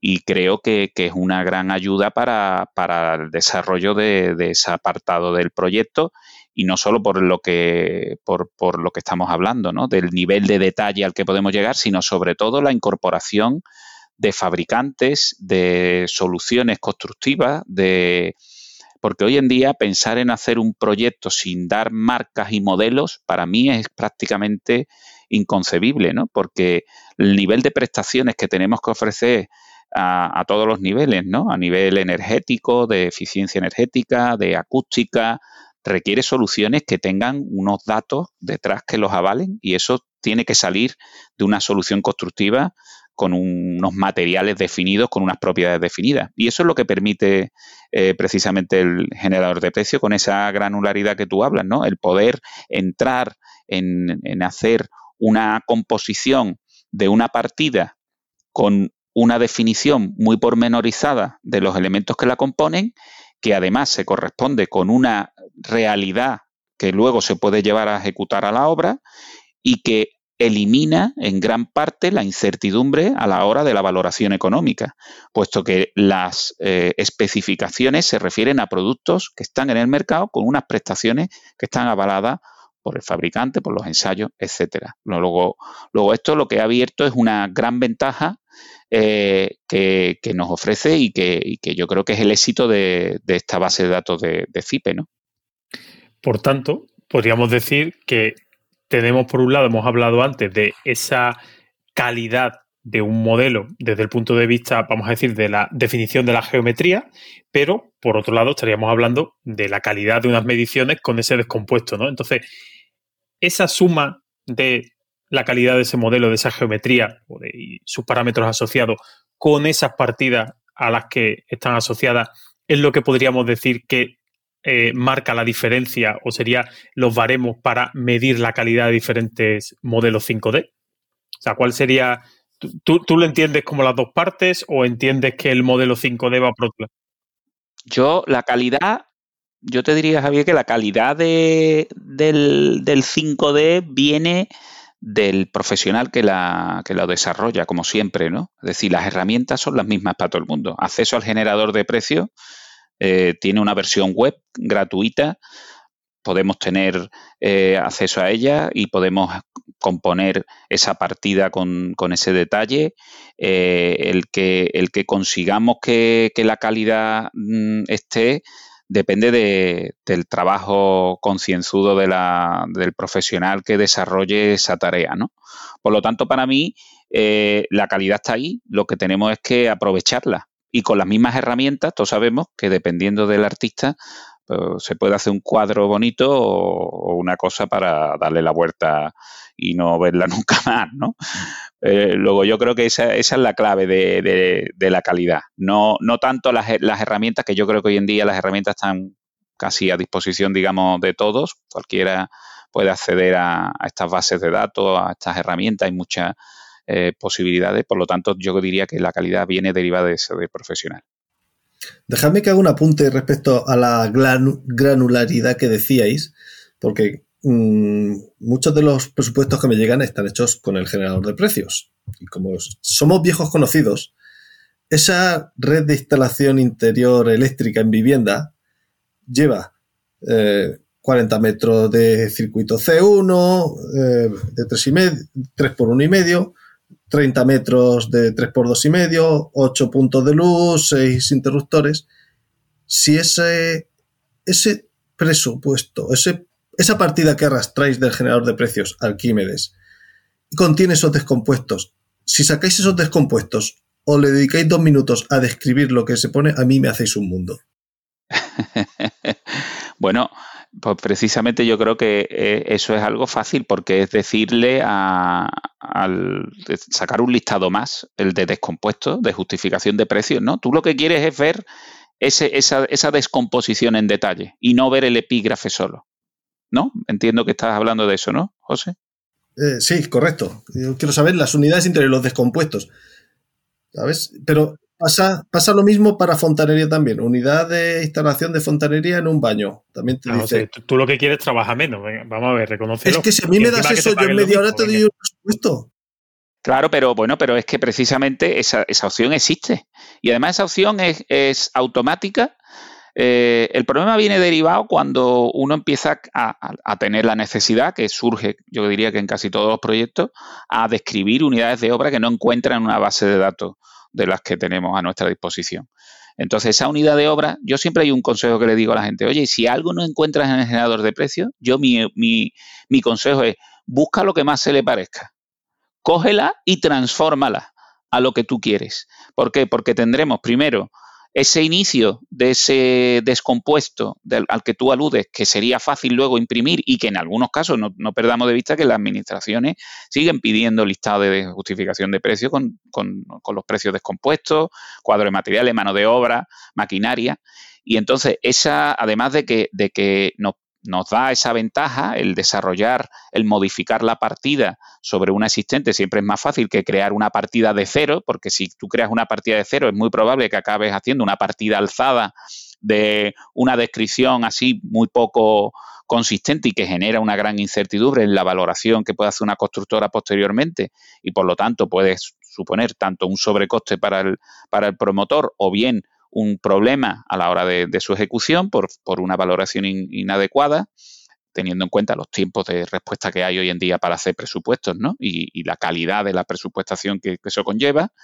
Y, por lo tanto, además luego tendrías la, posibilidad de seguir eh, eh, obteniendo toda la información asociada que esa partida trae del generador Arquímedes y que puedes incluir en el modelo, ¿no? Para toda la documentación que hablábamos, gestión de residuos, plan de control, seguridad de salud, etcétera, ¿no? Pero que eso que tú quieres es tan fácil como incluir ese listado de, precios descompuestos en el, en el listado de documentos del proyecto, ¿no? Hacer esa petición, ¿no? Si, yo lo conozco, si yo lo sé, si yo se lo digo a los proyectistas que realizan los proyectos que me llegan. Bueno, pero a mí me hacen un mundo y me agilizan, pero no te imaginas. Bueno, pero yo entiendo que si te, si te dieran, que te darán, ¿no? En muchos casos un BC3, en la importación del BC3, pues podrías ver el descompuesto. Otra cosa es que es verdad que hay veces que se, se elimina la descomposición antes de pasarla a las empresas constructoras. Es una cosa que, suele pasar como para no dar pistas, no sé, la verdad, no lo entiendo muy bien, no lo entiendo muy bien ese, esa manía que tenemos de, quitar cosas que... Pues por lo que decías antes, y no quiero volver al tema, si tú dices unidad de, de edificio totalmente terminado con parte proporcional de bajantes, estás definiendo menos cosas, por lo tanto te va a salir más barato que si vas definiendo uno a uno. Exacto y, yo sé que eso no se hace por la calidad de los técnicos, se hace por la rapidez. Unidad de instalación eléctrica en vivienda, de instalación eléctrica en escalera. Marco, me parece que te tocaba a ti. Señores, ¿qué os parece si abrimos el tercer bloque y lo solucionamos todo, porque estáis ahí con, con eh, quieres que te hagan el trabajo, pero, pero sin hacer efectivamente el, trabajo. Tú quieres saber los metros que tienes de cable y de tubo, pero claro, de una forma estadística, porque con una base, si no lo modelas, si no lo pintas, no lo tienes. Eso lo hacemos con BIM. Claro. Venga, Vamos, los CIPELEC, el mecanismos, distribución, LREBT. Claro, ahí ya vas a tener, eh, em, igual no tienes una precisión centimétrica, pero sí tienes una precisión métrica. Así que venga, abrimos el bloque 3 y lo solucionamos todo con BIM. Bloque 3, que se denominaba así, desarrollo integral de proyectos con metodología BIM, sin morir en el intento, tal y como dice ese primer capítulo de la tercera de las publicaciones. Bueno, inicio yo el tercer bloque y me voy a enrollar un poco, aviso. Llegamos a 2021, fecha de publicación de CIPE y BIM Server Center. ¿Cómo hacer tu proyecto BIM? Y aquí, antes de lanzar la primera pregunta, eh, tengo varias observaciones que hacer. La primera es que al contrario que las anteriores publicaciones, que pueden funcionar como un libro de consulta, pero que no dejan de ser manuales de una aplicación concreta de Arquímedes, Aquí pues encontramos más bien un tratado sobre elaboración de proyectos. No sé si Álvaro estará, está de acuerdo conmigo, pero yo lo entiendo así, como un tratado eh, sobre elaboración de proyectos, con descripción de procesos, con consejos prácticos para, pues eso, como dice eh, ese capítulo 1, usar bien para hacer proyectos reales sin fracasar en el intento. La segunda, yo no sé Álvaro hasta qué punto eres consciente, tú y yo tenemos por ahí la misma edad, la letra es mucho más pequeña en esta tercera publicación que en las anteriores. Yo no sé si porque querías contar tantas cosas que no te cabía en, las casi 500 páginas que tienes, pero esto no es necesariamente de agradecer ¿eh? cuando uno tiene, tiene una edad. Supongo que por ahí irán los tiros, ¿no? Porque querías decir demasiadas cosas. Y la tercera es que mientras que en la publicación anterior de, de 2015, el término BIM se asocia, yo no sé si consciente o inconscientemente, un poco a, tecnología. Se puede hacer una búsqueda y así aparece en el prólogo, en la introducción, en algunos capítulos dedicados. Em, en 2021, sin embargo, ya tenemos un epígrafe titulado, titulado ¿Qué es BIM? en que dejamos claro que se trata de una metodología. Yo creo que por ahí em, hemos pasado todos, que en 2015 pensábamos en BIM, bueno, pues sí, BIM, Revit, al plan, la tecnología que te permite generar eh, informes y planos y tal, y ahora ya, pues efectivamente todos tenemos, eh, no solamente lo decimos, sino que además lo hemos interiorizado, que bien es una forma de hacer las cosas. Eh, una metodología en que las herramientas son importantes, pero no son lo más importante. En fin, yo sigo hablando, ahora te preguntaré si estás de acuerdo con todo esto, pero voy formulando la pregunta. Igual te pongo en un aprieto porque eh, yo vuelvo al prólogo. ¿eh? No te voy a preguntar por lo que has escrito tú, sino por lo que ha escrito Ángel Herrero, eh, director, en este caso, de desarrollo de CIPE, en el prólogo.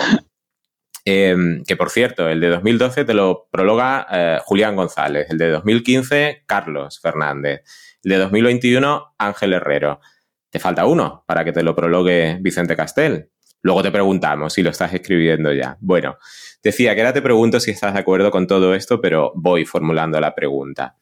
Em, Ángel Herrero, eh, que por cierto estuvo con nosotros en el episodio 26 y hizo un magnífico episodio, le mandamos un saludo, claro, dice que incluir BIM y CIPE en el título del libro, entre comillas, complica las cosas. Porque resumo un poco lo que viene a decir él, CIPE y su flujo de trabajo OpenBIM representa cierta ruptura con los conceptos BIM tradicionales.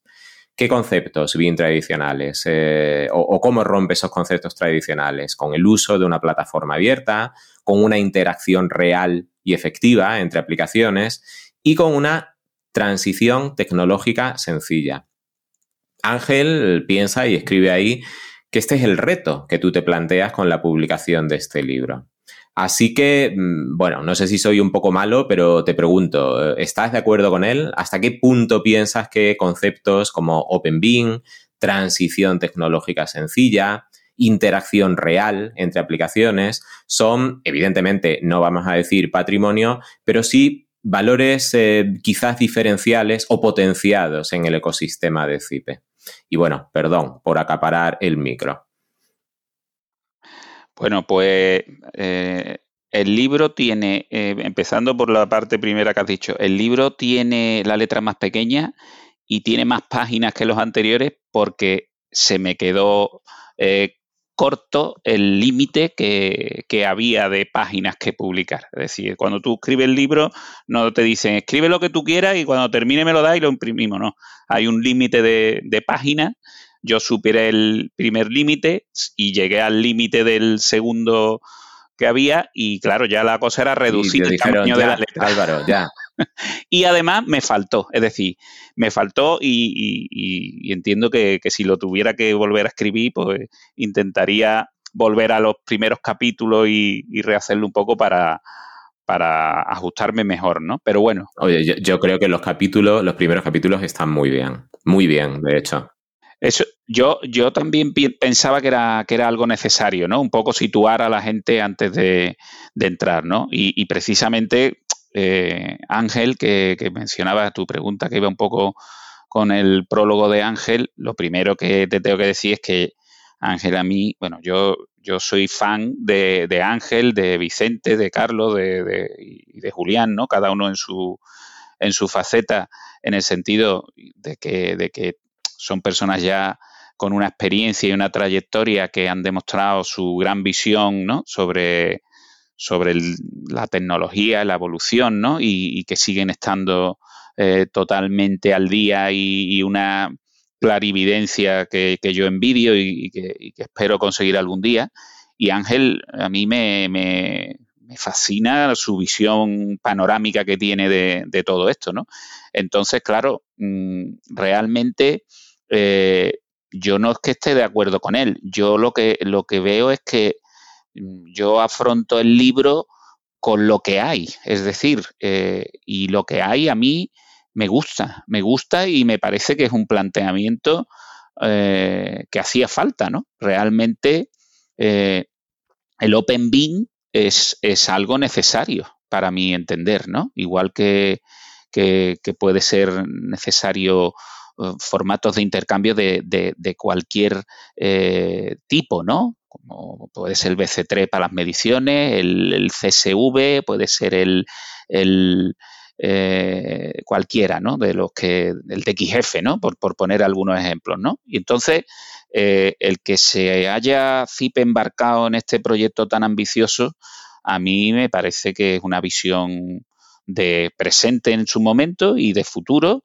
pero que es muy ambicioso, efectivamente. Y entonces quizá, como dice él en, su, en el inicio, eh, vincular BIN y CIPE complica las cosas. Pues yo entiendo que no, lo que hace es todo lo contrario. Yo creo que el vínculo entre BIN y CIPE lo que hace es facilitar las cosas. Porque eh, si tú eres usuario de CIPE, que hay miles de usuarios de CIPE, no hablo ya en España, en el mundo habrá pues cientos de miles, que llevan mucho tiempo trabajando con los programas de CIPE y llega el momento en el que tú quieres dar ese salto, ¿no? De, adaptarte a, las circunstancias, a la tecnología. Si tienes recorrido, quieres tener recorrido en esta profesión, todos sabemos que te tienes que estar reciclando continuamente por cambios normativos, por cambios de software, por y, nos ha llegado y nos ha tocado el, el BIM a nosotros, a, la generación anterior a la nuestra, pues le tocó eh, otra cosa, ¿no? Pero Quizá nosotros, a mí por lo menos me ha tocado la del CAD y la del BIM. A mí me han tocado dos. No sé los de antes cuántas han cogido, pero yo he cogido el CAD y el BIM. Y, realmente eh, esto lo que ha hecho es facilitar.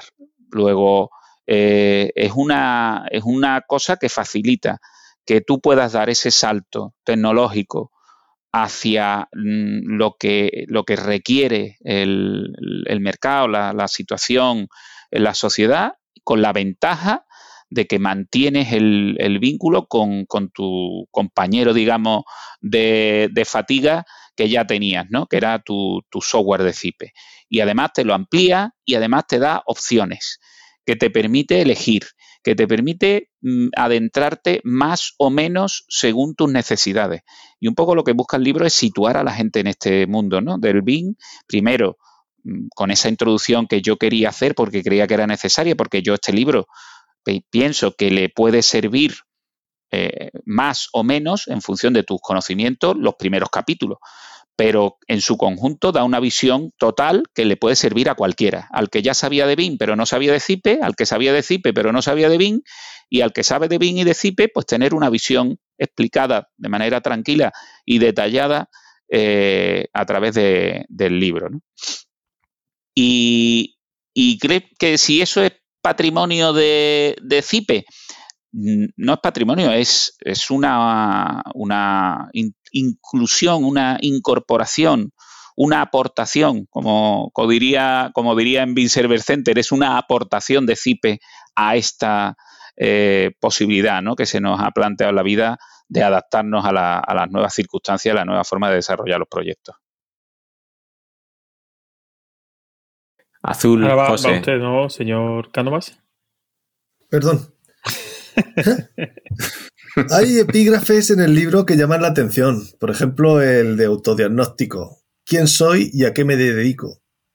El libro está lleno de reflexiones. Por ejemplo, mientras nosotros nos paramos, otros siguen avanzando y nos sacarán cada vez más ventaja, que será difícil recuperarla en el corto plazo.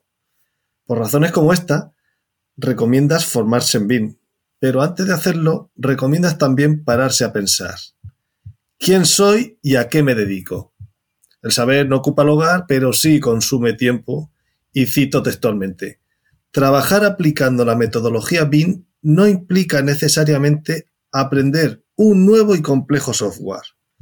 Atención, pregunta. ¿Cuáles serían tus consejos para alguien que quiere formarse en BIM? Pararte a pensar en lo que has hecho tú. Me estaba riendo. tú fíjate si es interesante lo que has contado, ¿eh, Álvaro? que se ha quedado ahí obnubilado. bueno, no sé, no sé si ha sido por eso.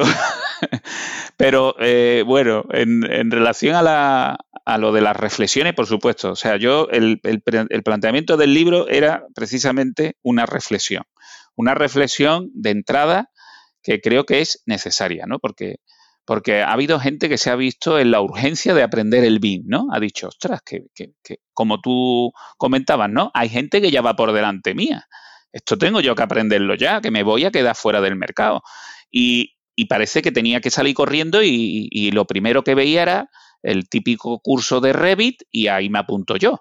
Yo me acuerdo un curso que, que, inicié aquí en el colegio de aparejadores, este que yo os comentaba antes, que le llamaba el BIM imprescindible, ¿no? Que era que era un curso en el que eh, estaba muy, muy general, ¿no? Era hablando de, la metodología, de para qué sirve, de ponía algunos ejemplos prácticos de proyectos que yo había, había hecho o había participado, ¿no? Y me acuerdo que entró uno y me le digo, me dice, oye, aquí es el curso de Revit Digo, no, no, no, de Revit no es, es un curso de BIM. Dice, ah, pues entonces me he equivocado. Y se, y, se, y se fue para afuera y digo, no, este no se ha equivocado. Este lo que pasa es que no sabe lo que viene, ¿no? Y claro, le dije yo, no, no, es que es aquí. Dice, ah, pero entonces el, el Revit, que es el BIM, o digo, sí, sí, digo, vamos a, vamos a no complicarle mucho la vida, que se siente y que escuche y ya irá entendiendo un poco eh, el tema, ¿no? Entonces, claro, para formarse en, en BIM, yo, yo lo que digo siempre es lo que decía en esos cursos. Lo primero es saber de qué estamos hablando y saber a qué te dedicas. Y esas son las reflexiones que yo hacía en el libro. Es que no es lo mismo un ingeniero que se dedica a instalaciones que un arquitecto que se dedica a proyectar, que uno que se dedica a calcular estructuras o, u otro que se dedica a hacer mediciones. Es que eh, en el, hay algunas personas que pueden hacer varias de esas, de esas tareas o tocar varias disciplinas, pero lo primero es que tengo que saber es que, a qué me dedico y qué quiero. Yo, por ejemplo, yo, yo nunca he hecho un curso de Revit. ¿Por qué? Pues, pues, la verdad es que no, no, no entran dentro de mis planes ponerme a hacer mm, proyectos modelando en Revit. Sin embargo, sí he intentado formarme sobre cómo eh, se organiza la información dentro de, Revit, cómo puedo extraerla, cómo puedo aprovechar ese potencial de, esa herramienta para hacer otras cosas, ¿no? Para extraer información.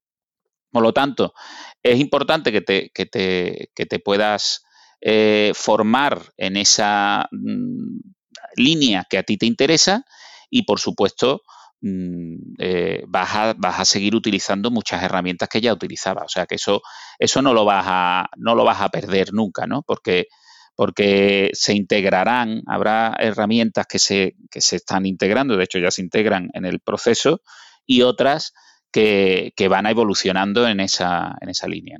Muy bien, pues yo precisamente un poco de eso de enterarse que si el Revit es BIM, que si el BIM, que si el BIM abierto o cerrado, pues te, quería preguntar por el Open BIM, ¿no? Ya que, bueno, aquí somos bastante fans de, del Open BIM, ya que, bueno, pues Marco es eh, miembro súper activo de Building Smart, participando en un montón de proyectos. Yo también activista, sí podríamos activista. decir. Yo también he, participado, si puedo, en, eh, en alguna cosilla. Entonces, bueno, eh, hablando de este OpenBeam, bueno, pues vemos que cuando uno abre la store, la tienda de, de Beam Server Center, pues vemos que ahí hay un montón de programas que todos tienen el prefijo OpenBeam Quantities, OpenBeam Analytical Model, OpenBeam, lo que sea, ¿no? ¿Hasta qué punto consideras tú que, y esto puede ser a lo mejor meter un poquito el, eh, dedo en el ojo, ¿hasta qué punto consideras que, este, que estos programas son OpenBeam o se pueden considerar OpenBeam? Bueno, eh, mira, yo te diría que eh, los programas o las aplicaciones de, de CIPE son el OpenBeam de CIPE. Que eso quiere decir que son OpenBeam o que son el CIPE BIM. Y no sé si con eso te contesto o no te contesto. Es decir, es un, un juego de palabras que realmente tiene un trasfondo. Es decir, CIPE ha hecho un OpenBeam que principalmente está desarrollado en base a sus propias aplicaciones, pero abre la puerta a cualquier otra aplicación que no haya sido desarrollada por CIPE para que tenga cabida en su concepción del BIM y su forma de trabajar y su flujo de, trabajo. De hecho, lo que comentaba antes, ¿no? De, de, que, bueno, de que cualquier fichero IFC generado por cualquier aplicación puede ser incorporado en el proyecto en la, plataforma BIM Server Center. Por lo tanto, son OpenBIM, pero sí es cierto que, podrían eh, ser, más, más OpenBIM, podría ser más OpenBIM. De hecho, hay una, asignatura pendiente que, bueno, que, está en vía de desarrollo, por lo que yo sé, que es el tema, por ejemplo, de los BCF, ¿no? Que es algo que yo siempre he reclamado, ¿no? Cuando, cuando uno quiere ser OpenBIM, pues la comunicación fuera de la plataforma, o sea, si ampliamos el, el OpenBeam afuera de Beam Server Center, pues quizá nos vendría bien tener la posibilidad de generar ficheros BCF para, la, para las comunicaciones, ¿no? Y, yo sé que eso CIPE pues lo tiene, lo tiene ahí eh, previsto, pero, pero no termina de, salir, ¿no? Pero antes, ah, quizá creo que esto fue antes de que empezáramos la, la, la grabación, ¿no? Cuando estábamos charlando, también el, mercado, conforme vaya madurando y vaya haciéndose un uso más generalizado de las herramientas, pues irá fijando lo que realmente interesa y lo que hay que incorporar o no. CIPE yo la entiendo como una empresa muy dinámica y que se adapta a las necesidades de, sus clientes y a las necesidades del, sector en el que se mueve, ¿no? Y, no es sorda ni, ni ciega, es decir, que irá adaptando las herramientas y su sistema eh, que, bueno, que, quizá está todavía en, madurando, ¿no? De, hecho, también entiendo que, esto nunca termina de, formarse, ¿no? Una plataforma y un sistema tan ambicioso como el que pretende CIPE requiere de, eso, de evolucionar, pero constantemente, ¿no? Si, vemos programas, antes comentaba yo que Arquímedes era muy maduro, pero ¿cuántos años tiene el desarrollo de Arquímedes para llegar a ese nivel de madurez? No estamos hablando de 10 ni de 20, estamos hablando de 30 años de desarrollo de un software, ¿no?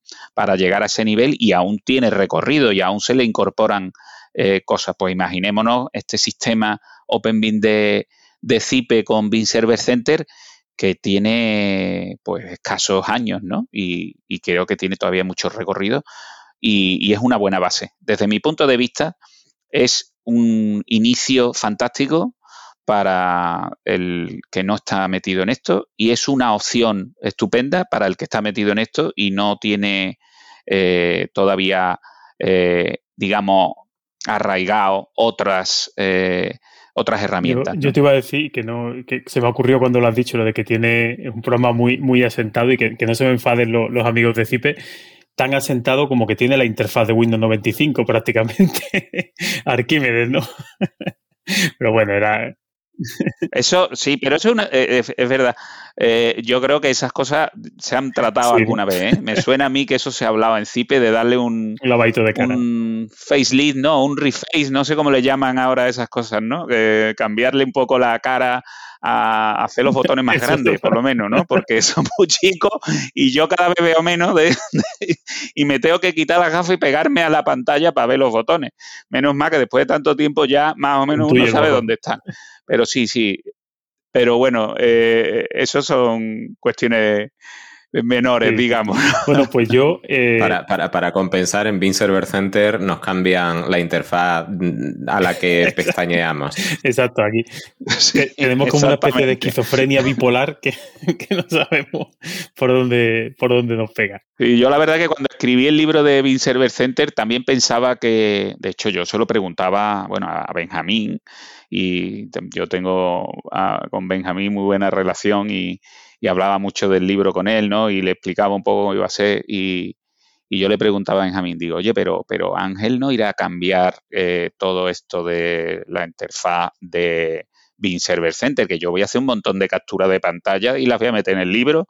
No, no, eso ya más o menos está estable, está ya definido. Bueno, no duró ni un mes. O sea, yo creo que antes que saliera el libro ya había cambiado, con lo cual las capturas de pantalla de mi libro no es por, estoy ahora mismo quitando gente que vaya, iba a comprarlo y ha dicho, pero ya no lo compro, ¿no? Pues las capturas de pantalla, desde luego, no se parecen en nada a lo que hay hoy en día en Bean Server Center, pero en defensa del libro, la esencia no es eh, las capturas de pantalla, sino es como, como intenta, eh, por un lado, situar al, al técnico, ¿no? A la, a la, empresa en el, en el BIN y cómo, digamos, trabajar en este en este ecosistema de flujo de y flujo de trabajo que propone CIPE con sus aplicaciones y con Bean Server Center, ¿no? Y eso sigue funcionando a pesar de las ilustraciones.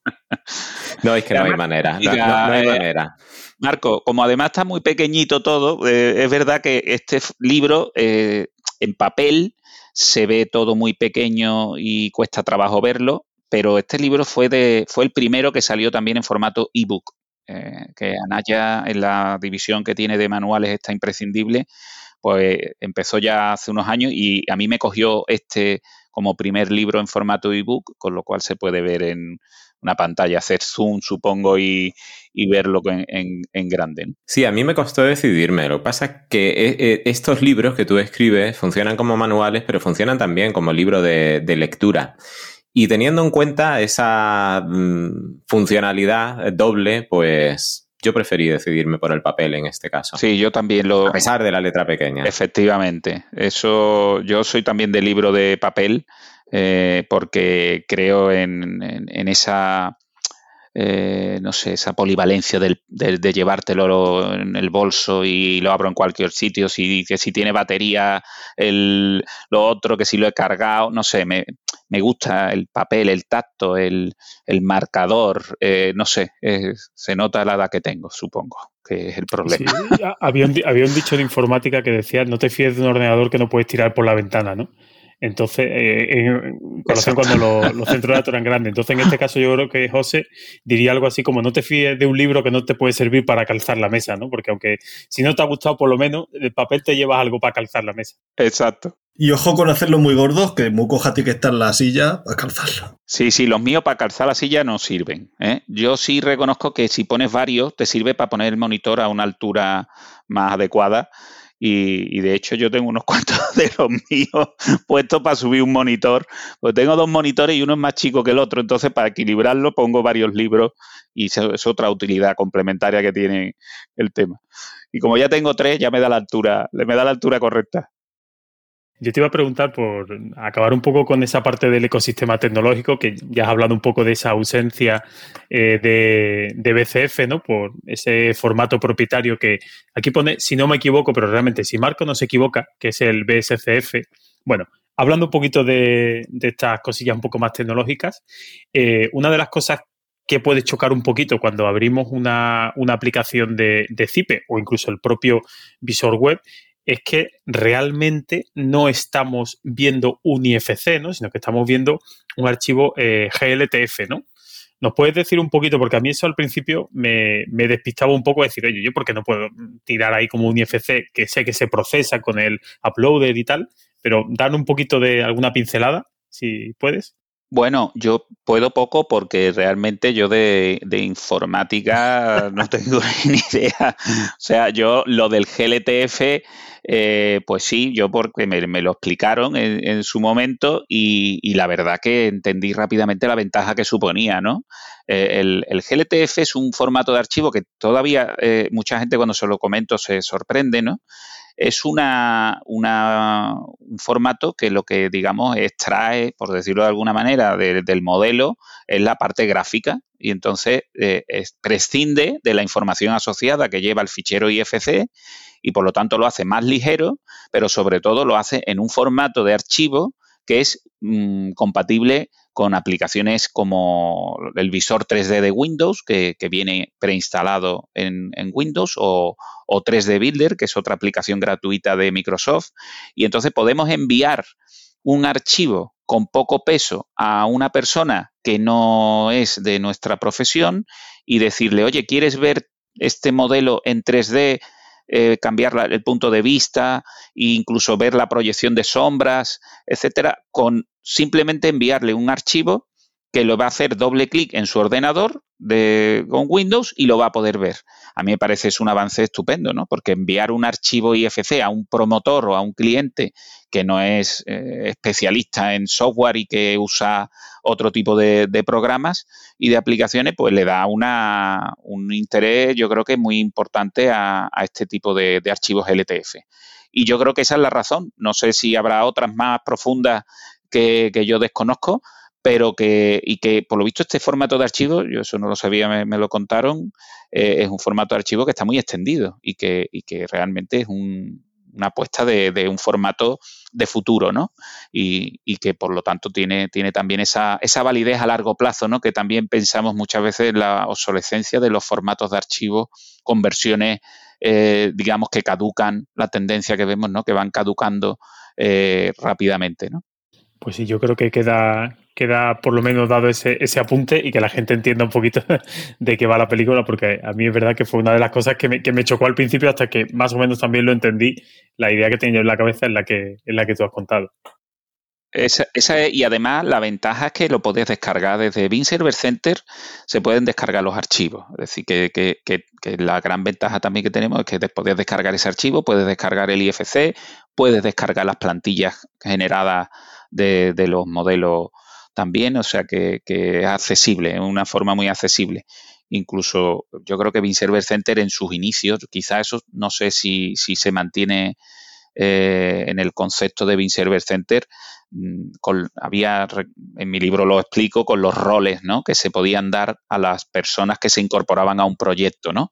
De forma que tú podías incorporar a un, una especie de invitado, ¿no? Alguien que podía acceder al proyecto para visualizarlo y que, digamos, que que para mí era como una especie de, figura que era ajena a la profesión, pero que participaba de alguna forma en, ese, en, esa, en ese proyecto, en esa inversión y que podía tener acceso a ver los avances, ¿no?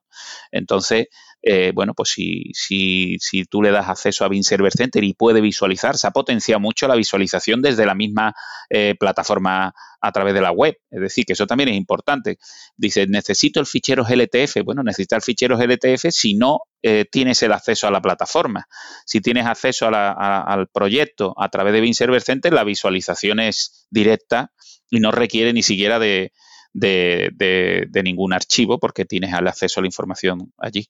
Y Álvaro, ahora que tenemos todas esas aplicaciones de reciente aparición en Bean Server Center, como pueden ser OpenBean Quantities, StruBean, todas las específicas de instalaciones, ¿qué pasa con las aplicaciones tradicionales?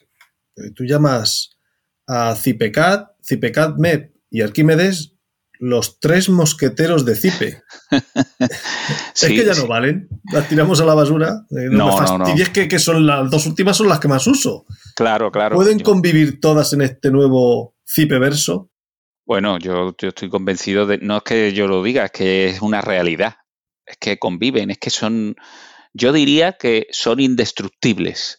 Porque, porque quizá yo, desde el primer momento en que empezó a evolucionar esto de, del Bean Server Center y las nuevas aplicaciones, eh, yo que, estoy muy arraigado a, esa época, ¿no? Eh, porque yo me, como yo digo, yo me he criado con, con el CIPECAT, con Arquímedes, y entonces ese, ese lazo ese nexo de unión que yo tengo con esas aplicaciones, a mí me daba pánico pensar que Cipe las iba a quitar de en medio, iba a quitar CIPECAMEP, que iba a quitar CIPECA, que Arquímedes, y, yo digo en el libro que creo que esas aplicaciones se han ganado el permanecer, eh, no sé hasta cuándo, pero desde luego creo que CIPE mismo se ha dado cuenta de que esas aplicaciones tienen que estar ahí, tienen que seguir, porque, porque eh, los usuarios yo entiendo que la mayor parte de usuarios de CIPE usan esas aplicaciones y que poco a poco habrá una suma de aplicaciones a las que tú ya venías utilizando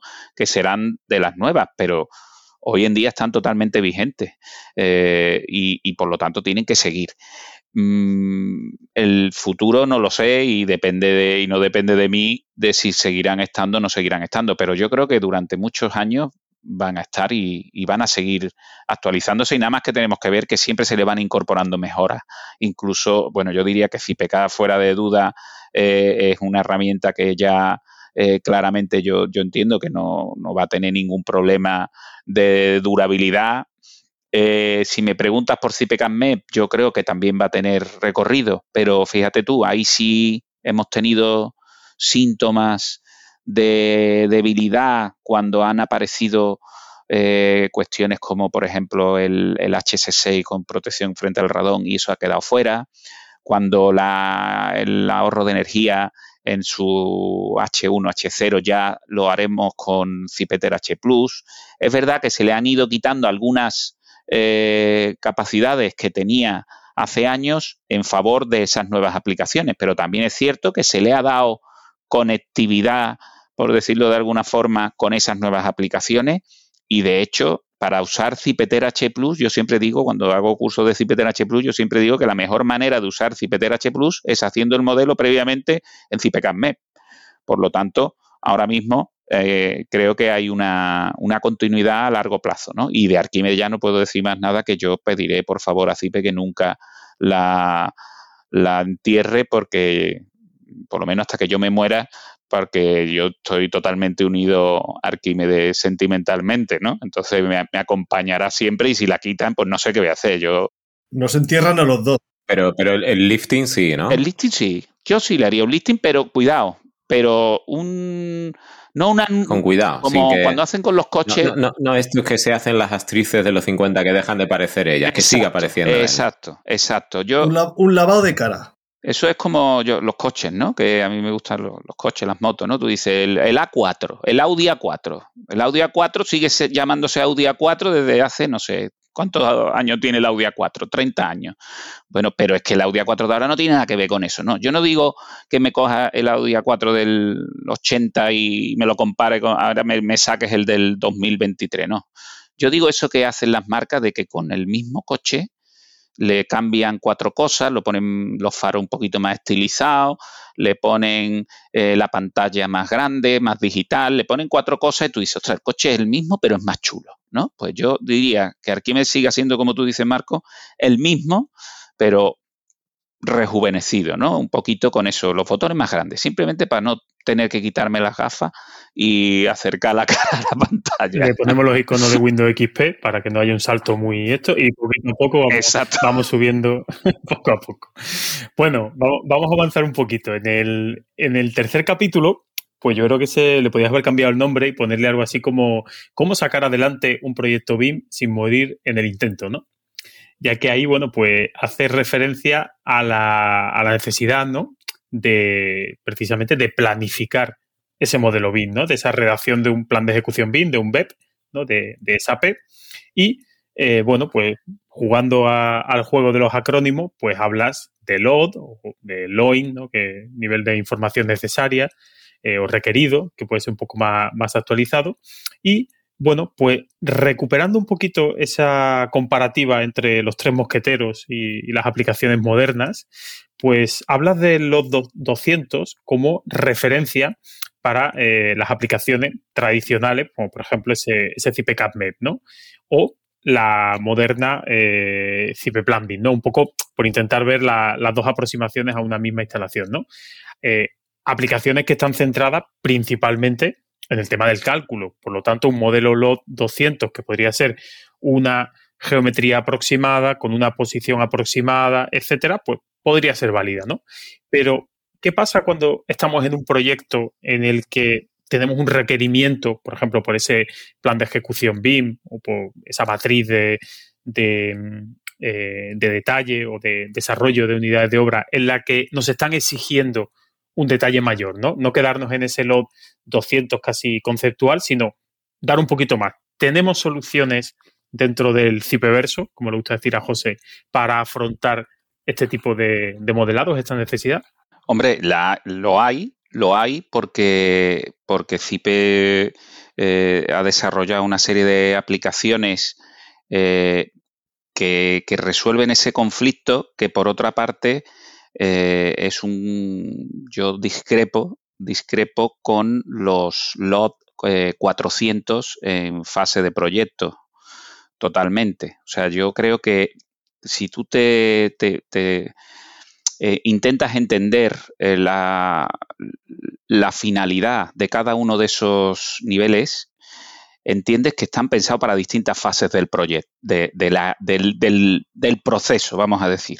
Entonces, yo nunca entendería que en un proyecto, a nivel de proyecto, incluso a nivel de proyecto de ejecución, tuviéramos que llegar a un lot 400. Y yo, de hecho, discrepo en, los pliegos de condiciones que estamos viendo que quizá esos requerimientos que tú dices que nos pueden llegar vienen más impuestos por las administraciones públicas que por el sector privado, que en el sector privado quizá pues no, no se ha no se ha implicado tanto, ¿no? Sabemos todos que, la administración sí que, que bueno, que, ha empezado a, sacar pliegos de condiciones eh, cada vez con más requerimientos en esta línea, ¿no?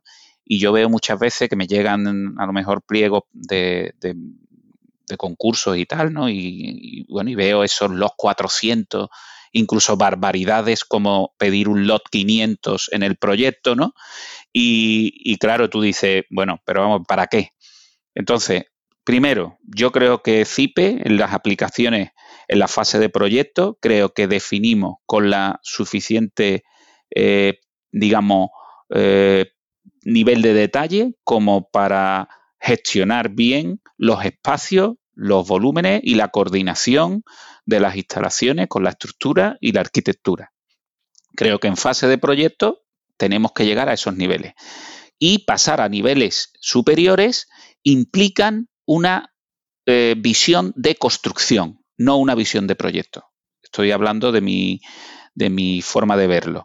Eh, esa visión de construcción que implica, implica no una definición de un mayor nivel de detalle con un material genérico, sino implica una definición del nivel de detalle con una solución constructiva o con un equipo o un material definido, concreto, que se va a adquirir por parte de la empresa constructora, que se va a ejecutar de una determinada forma y que se va a situar en la obra en un punto concreto y en un tiempo y en un momento concreto en relación con otras instalaciones. Es decir, si yo ejecuto, por poner un ejemplo, tengo previsto en proyecto una instalación encima de otra, en la fase de proyecto lo defino con un gran nivel de detalle, pero luego resulta que altero el orden por la constructora, por la, empresa que participa en el proyecto, le viene mejor hacerlo en otra eh, secuencia, pues puede dar al traste con ese planteamiento a nivel de proyecto. Por lo tanto, yo creo que eso es una cuestión que le corresponde a la constructora desarrollarlo y llegar al nivel de detalle necesario para la eh, la ejecución en obra, incluso para la prefabricación. La prefabricación hoy en día en el sector de la construcción ha llegado en algunos casos, yo mm, ejecuto estructuras metálicas con cierta frecuencia, soy me gusta la estructura metálica, dentro que también me gusta la estructura de hormigón, pero hoy en día ya es bastante habitual eh, que las empresas que se dedican a la fabricación de estructuras metálicas utilicen eh, máquinas de corte numérico a las que les llega un fichero informático extraído de un modelo eh, hecho con, tecla habitualmente, ¿no? La mayor parte de empresas constructoras suelen trabajar con tecla, donde tenemos un modelo de fabricación exacto y que lo ha realizado el que lo va a ejecutar. No tendría mucho, desde mi punto de vista, no tendría mucho sentido que, yo llegue a ese nivel de detalle porque yo no soy el que va a fabricar. Entonces, en mi visión, eso no le corresponde a la fase de proyecto. Ahora, en la fase que yo comento, o si tú la quieres aplicar en la fase de proyecto, CIPE cómo resuelve esto? Con una serie de aplicaciones que ha eh, sacado que van en la línea de lo que a mí me parece adecuado, que es oye, yo si tengo que llegar a ese nivel de detalle, yo ya no puedo poner aquí una cosa genérica, yo tengo que tener algo que sé que existe en el mercado, que tiene realmente esas dimensiones y que necesita este, este espacio y ocupa este espacio.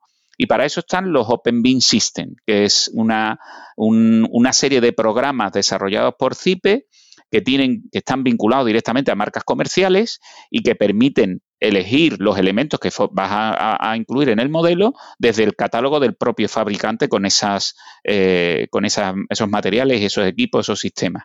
Y por ejemplo, en el tema de, de saneamiento, ¿no? Una cosa que, bueno, que tiene una cierta importancia, vamos, es, importante a la hora de desarrollar el proyecto, redes colgadas de saneamiento, donde tenemos unas pendientes que cumplir, donde el espacio es importante, donde vamos a, tener que poner un codo eh, eh, y que tiene que tener una cierta eh, accesibilidad para, la ejecución o para, o para, para su desarrollo, pues ahí tienes aplicaciones en el en Server Center que te permiten seleccionar las piezas del fabricante y vas a tener ese lot 400 del que tú, del que tú comentas, ¿no? Por lo tanto, CIPE lo tiene resuelto, pero a través de aplicaciones de fabricante que pueden ser incorporadas en la fase de proyecto, pero que a mi modo de ver no necesariamente tendrían que estar en fase de proyecto, sino que más bien deberían de estar en fase de, eh, de construcción. Me voy a ir al capítulo 5. Aquí citas a Pablo Gilaber y a su propuesta de posibles agrupaciones de aplicaciones para, en tono de comedia, hacer tu proyecto BIN en siete días.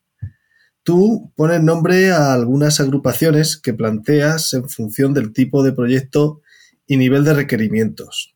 Aparecen los CIPE One Pro y CIPE One Pro Plus.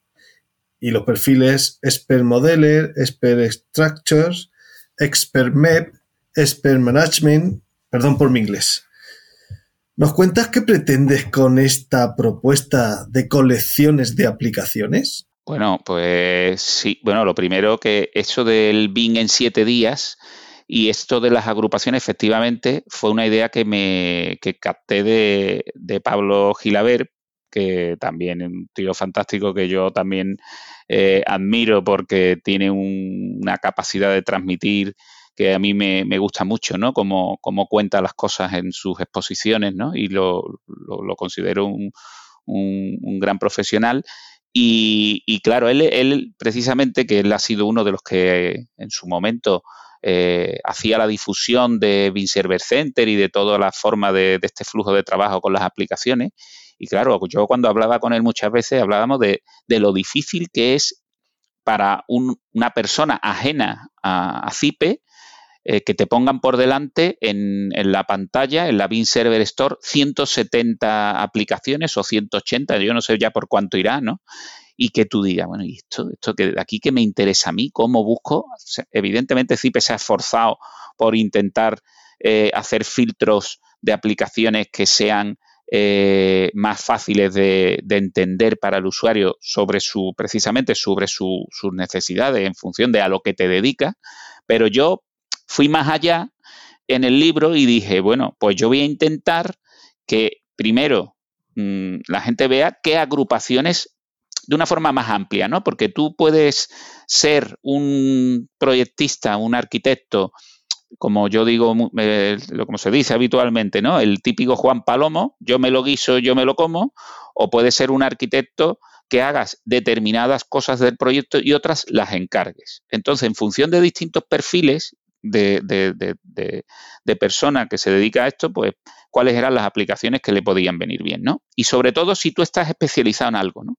Por eso hablaba del expert, ¿no? Del perfil expert es alguien que es experto o que se ha especializado o que se dedica a algo concreto de las, eh, digamos, de las, de las, etapas o de las fases o de las especialidades dentro del proyecto, ¿no?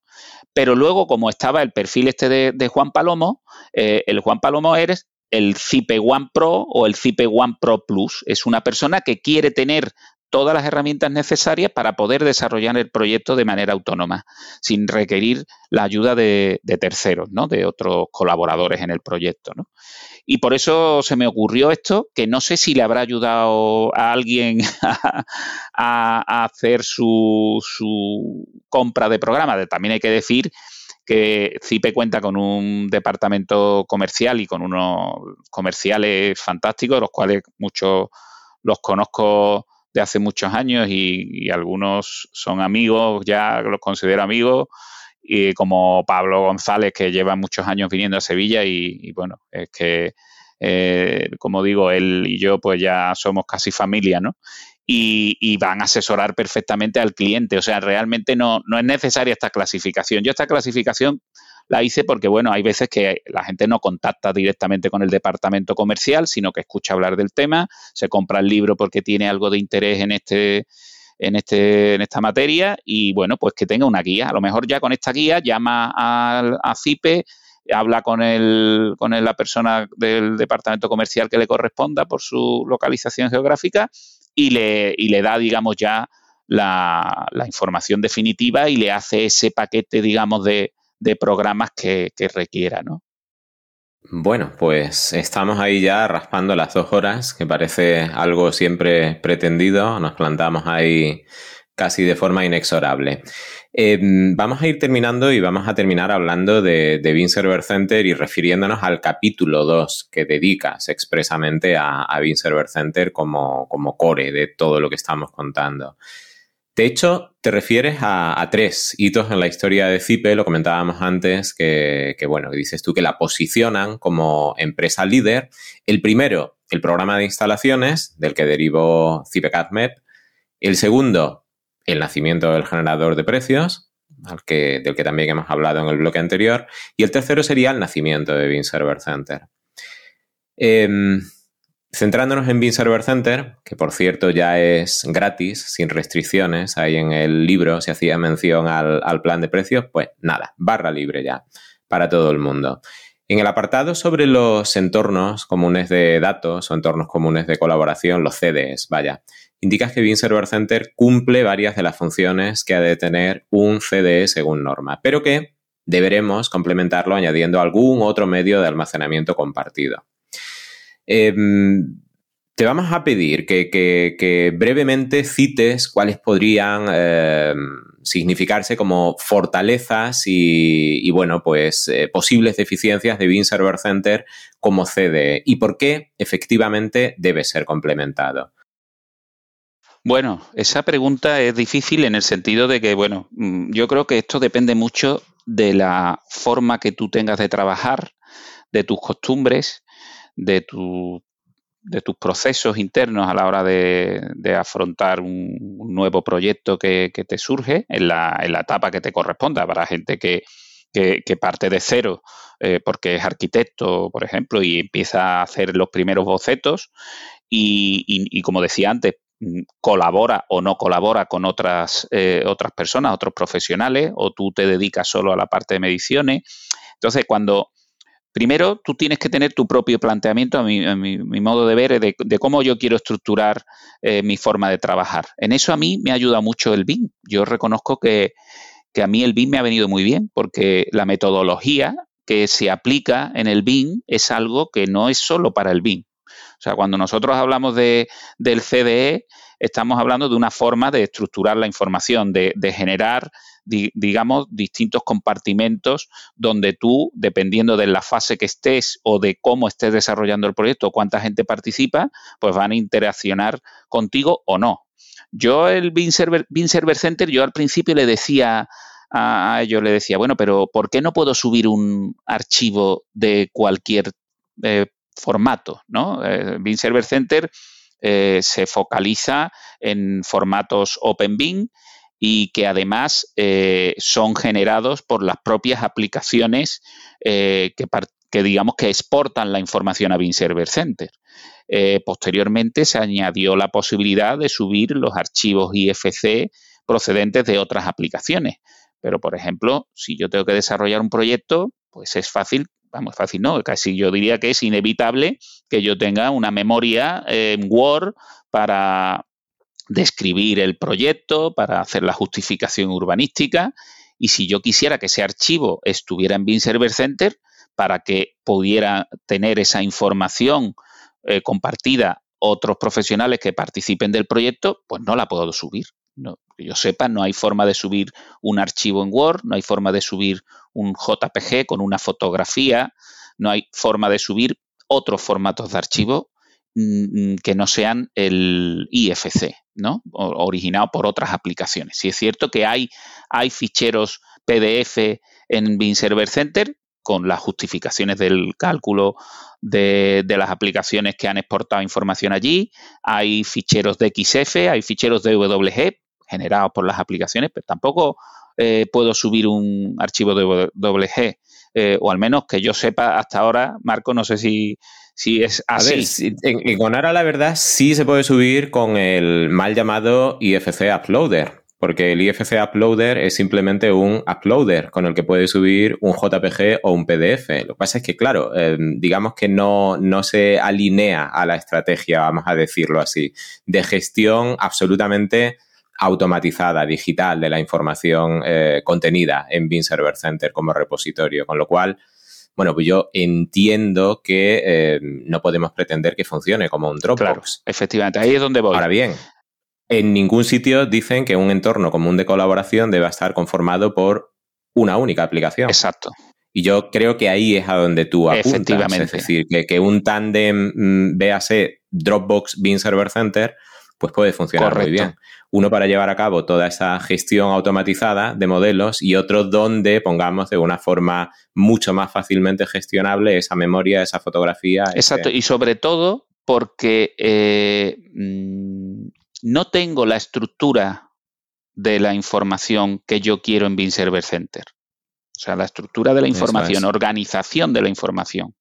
Yo en un proyecto eh, yo, por ejemplo, que me, gusta la, estructura de, información del BIM Protocol, por ejemplo, de, la UCA, ¿no? Eh, con una carpeta eh, que tiene una estructura de carpetas muy detallada que, yo en su momento me, pareció muy interesante adaptarla, ¿no? no necesariamente seguir esa estructura tal cual, pero sí a lo mejor adaptarla a mi forma de trabajar, ¿no? Y esa carpeta de trabajo en proceso, eh, donde solo accedes tú, donde está lo que tú estás haciendo en ese momento y que no quieres compartir con nadie más porque está en, ese proceso como, como la propia carpeta indica, pues no sé, no la veo, no la veo en Bean Server Center pero mm, es que no me hace falta tampoco que a lo mejor esté en Bean Server Center. Por eso hablábamos de que mm. efectivamente a lo mejor lo que tengo que tener es un complemento donde yo pueda compartir de otra manera organizada información que, aunque pudiera tener cabida en Bean Server Center, quizás no es el sitio para que estuviera, ¿no? Y como tú bien dices, pues yo creo que hoy en día, si tú quieres tener un, soporte adicional a Bean Server Center donde se comparta información, pues estamos todos acostumbrados a trabajar este tipo de, plataformas en la nube como Dropbox, como Drive, como OneDrive, como Meta, como no sé qué. O sea, ya tenemos tantas que, que bueno, que simplemente complementar incluso con las versiones profesionales de este tipo de, plataformas, pues también podemos restringir los accesos, podemos dar, en fin, que se puede, yo creo que complementar muy bien con, con Bean Server Center y, y, generar ese entorno común de datos, pues de una forma, a mi modo de ver, más, más cómoda ¿no? y más completa. Lo que está claro es que, y ahí sí coincido yo contigo, es que puede considerarse ya uno de los grandes hitos. Si, si eh, el generador de precios, el CIPE-CADMEP, han cimentado el éxito histórico tradicional de, de CIPE, yo coincido contigo en que Bean Server Center, bueno, pues está sirviendo como cimiento del, del, CIPE a, medio plazo o incluso a largo plazo. Yo no sé, eh, leyendo eso, no sé si, estarás de acuerdo conmigo, me atrevería a apuntar un, cuarto hito, esto ya para, el siguiente libro. Em, tú mismo decías antes que es inconcebible mm, cuando hablábamos de presupuestos, llegar a, a, presupuestar para puesta en obra sin definir fabricante, marca, modelo, especificación estabas hablando antes de los Open Bean Systems, que son los que permiten llevar eso al modelo.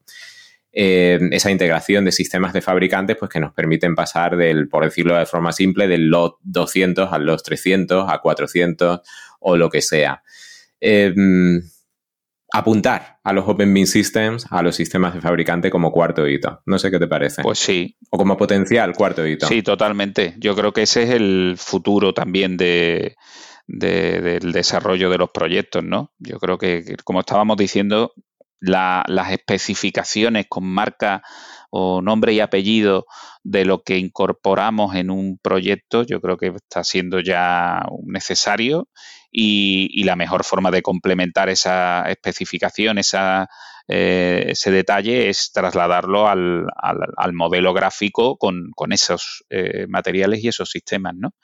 Y, yo creo que sí, que está claro que los Open Bean System, y yo daría más, hay otra cosa muy poco conocida relacionado con, con esto del Open Bean de CIPE, que es el Open Bean Database, que es una base de datos eh, online que conecta determinadas aplicaciones de CIPE con la propia base de datos del fabricante.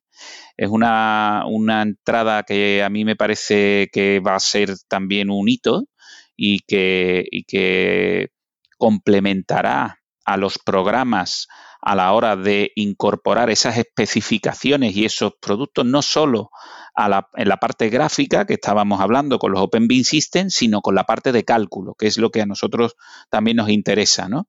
Que si podemos seleccionar eh, un, un equipo de climatización a través de una base de datos directa del fabricante, incluso sin estar en la aplicación del fabricante. O sea, estamos hablando en una aplicación cuya finalidad es el cálculo, la justificación normativa y que, y que tú tengas acceso a varias eh, bases de datos de distintos fabricantes, un poco lo que es el generador de precios dentro de CIPECADMEP en las nuevas aplicaciones a través de ese Open Database, que también a su vez en la parte correspondiente a soluciones constructivas se integra, por ejemplo, en, en Construction System o en Cipeter H y que va a suponer también una potenciación de esas herramientas, porque cuando también hablábamos antes de, me preguntaba José por la posible desaparición de, los programas eh, clásicos, ¿no? De CIPE, y el generador de precios se está convirtiendo en un clásico de CIPE.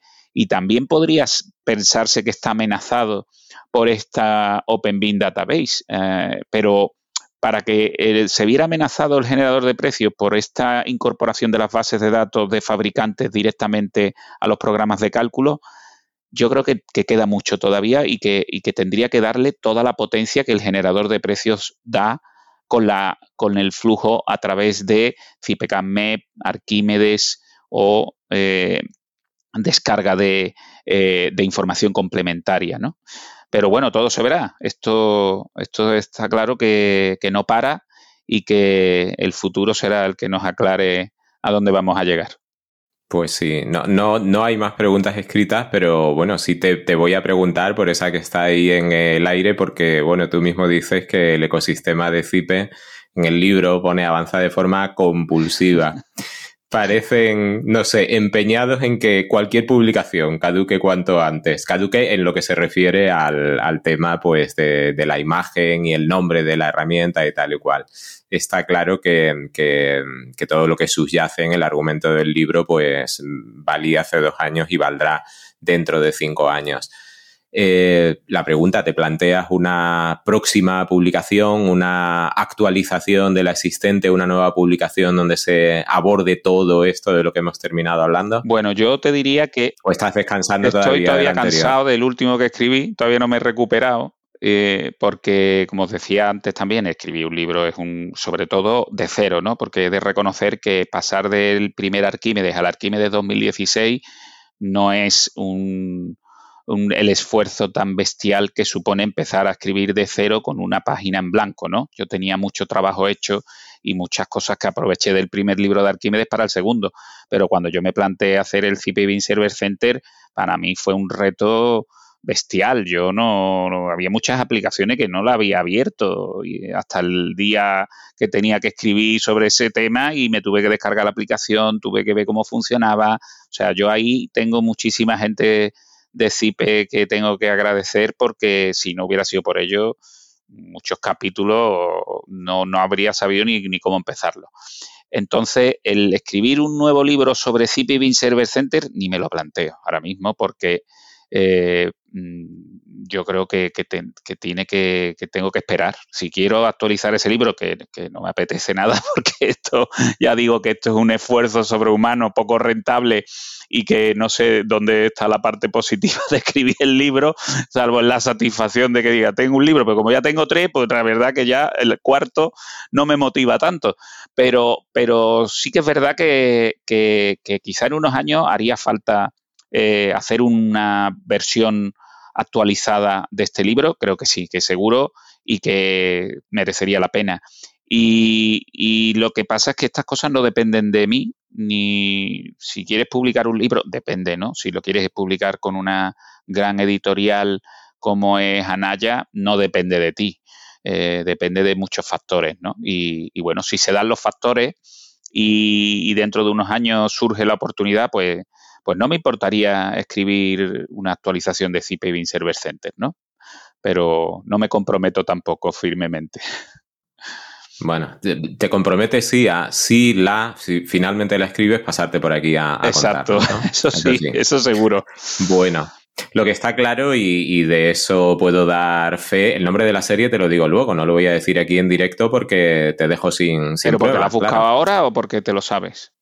No, porque creo, creo, a ver, no seguro al 100%, pero ahora cuando dejemos de, grabar te lo digo. Lo, que quiero decir, vaya, es que me lo he leído. Y que por tanto puedo dar fe de que el libro es una magnífica ayuda para quien se, se anime a dar el salto al, al BIM de la mano de BIM Server Center, a ese, como dice José, el, el CIPE verso, el CIPE 2.0. Eh, para desarrollar proyectos con herramientas que son muy ergonómicas, que permiten una transición sencilla y que más allá de todas esas cuestiones de detalle de las que estamos hablando, de la captura de imagen que ha quedado desactualizada, pues que efectivamente da una idea certera y global del funcionamiento de este ecosistema, de este cipeverso. Bueno, por mi parte, José, tomas los mandos. dice, si, si le, escribir el libro cansa, el programa este también te habrá cansado. Porque para tu... Que lo sepas, ya acaba de terminar tu episodio y medicionalmente hablando, pues ya tendríamos el presupuesto de ejecución material.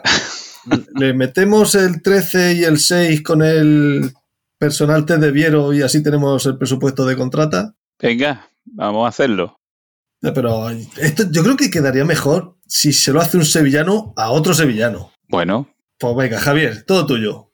Pues nada, me va, a tocar seguir trabajando, hombre. Es que, no sabes lo que hacer. Estás pidiendo que descompongamos nosotros los presupuestos, que te demos, que cada vez trabajas menos. Ya te hacemos hasta el test. Ay. Unidades, de test de efectivamente. Con un descompuesto de siete preguntas. Bueno, pues nada, Álvaro, vamos al lío. A ver qué, nos cuentas de, ese tú más personal. En primer lugar, una tecnológica. Eh, ¿Cuál fue tu primer ordenador y cuál ha sido o es tu último smartphone?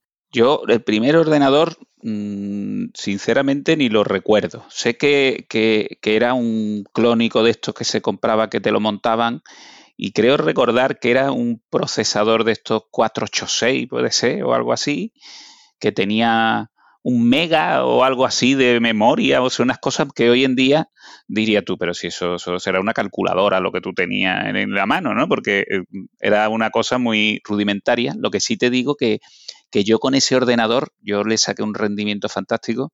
Yo, una de las primeras cosas a las que me dediqué mm, es a calcular estructuras de proyectos fin de carrera de, la Escuela de Arquitectura de, de Sevilla, ¿no? Entonces, pues me, metía en hacer unos cálculos de unas estructuras, imagínate, enormes, complejas, y yo cogía, metía aquello en ese ordenador que yo tenía y le daba a calcular, te estoy hablando de la versión todavía MS2 de, de de espacial, yo le daba a calcular y aquello podía tardar 24 horas, eh, o sea, estábamos hablando de más de un día calculando, ¿no? Y, y la jodienda era que algunas veces se paraba y te hacía una pregunta, ay, no sé qué, quiere continuar, ¿no?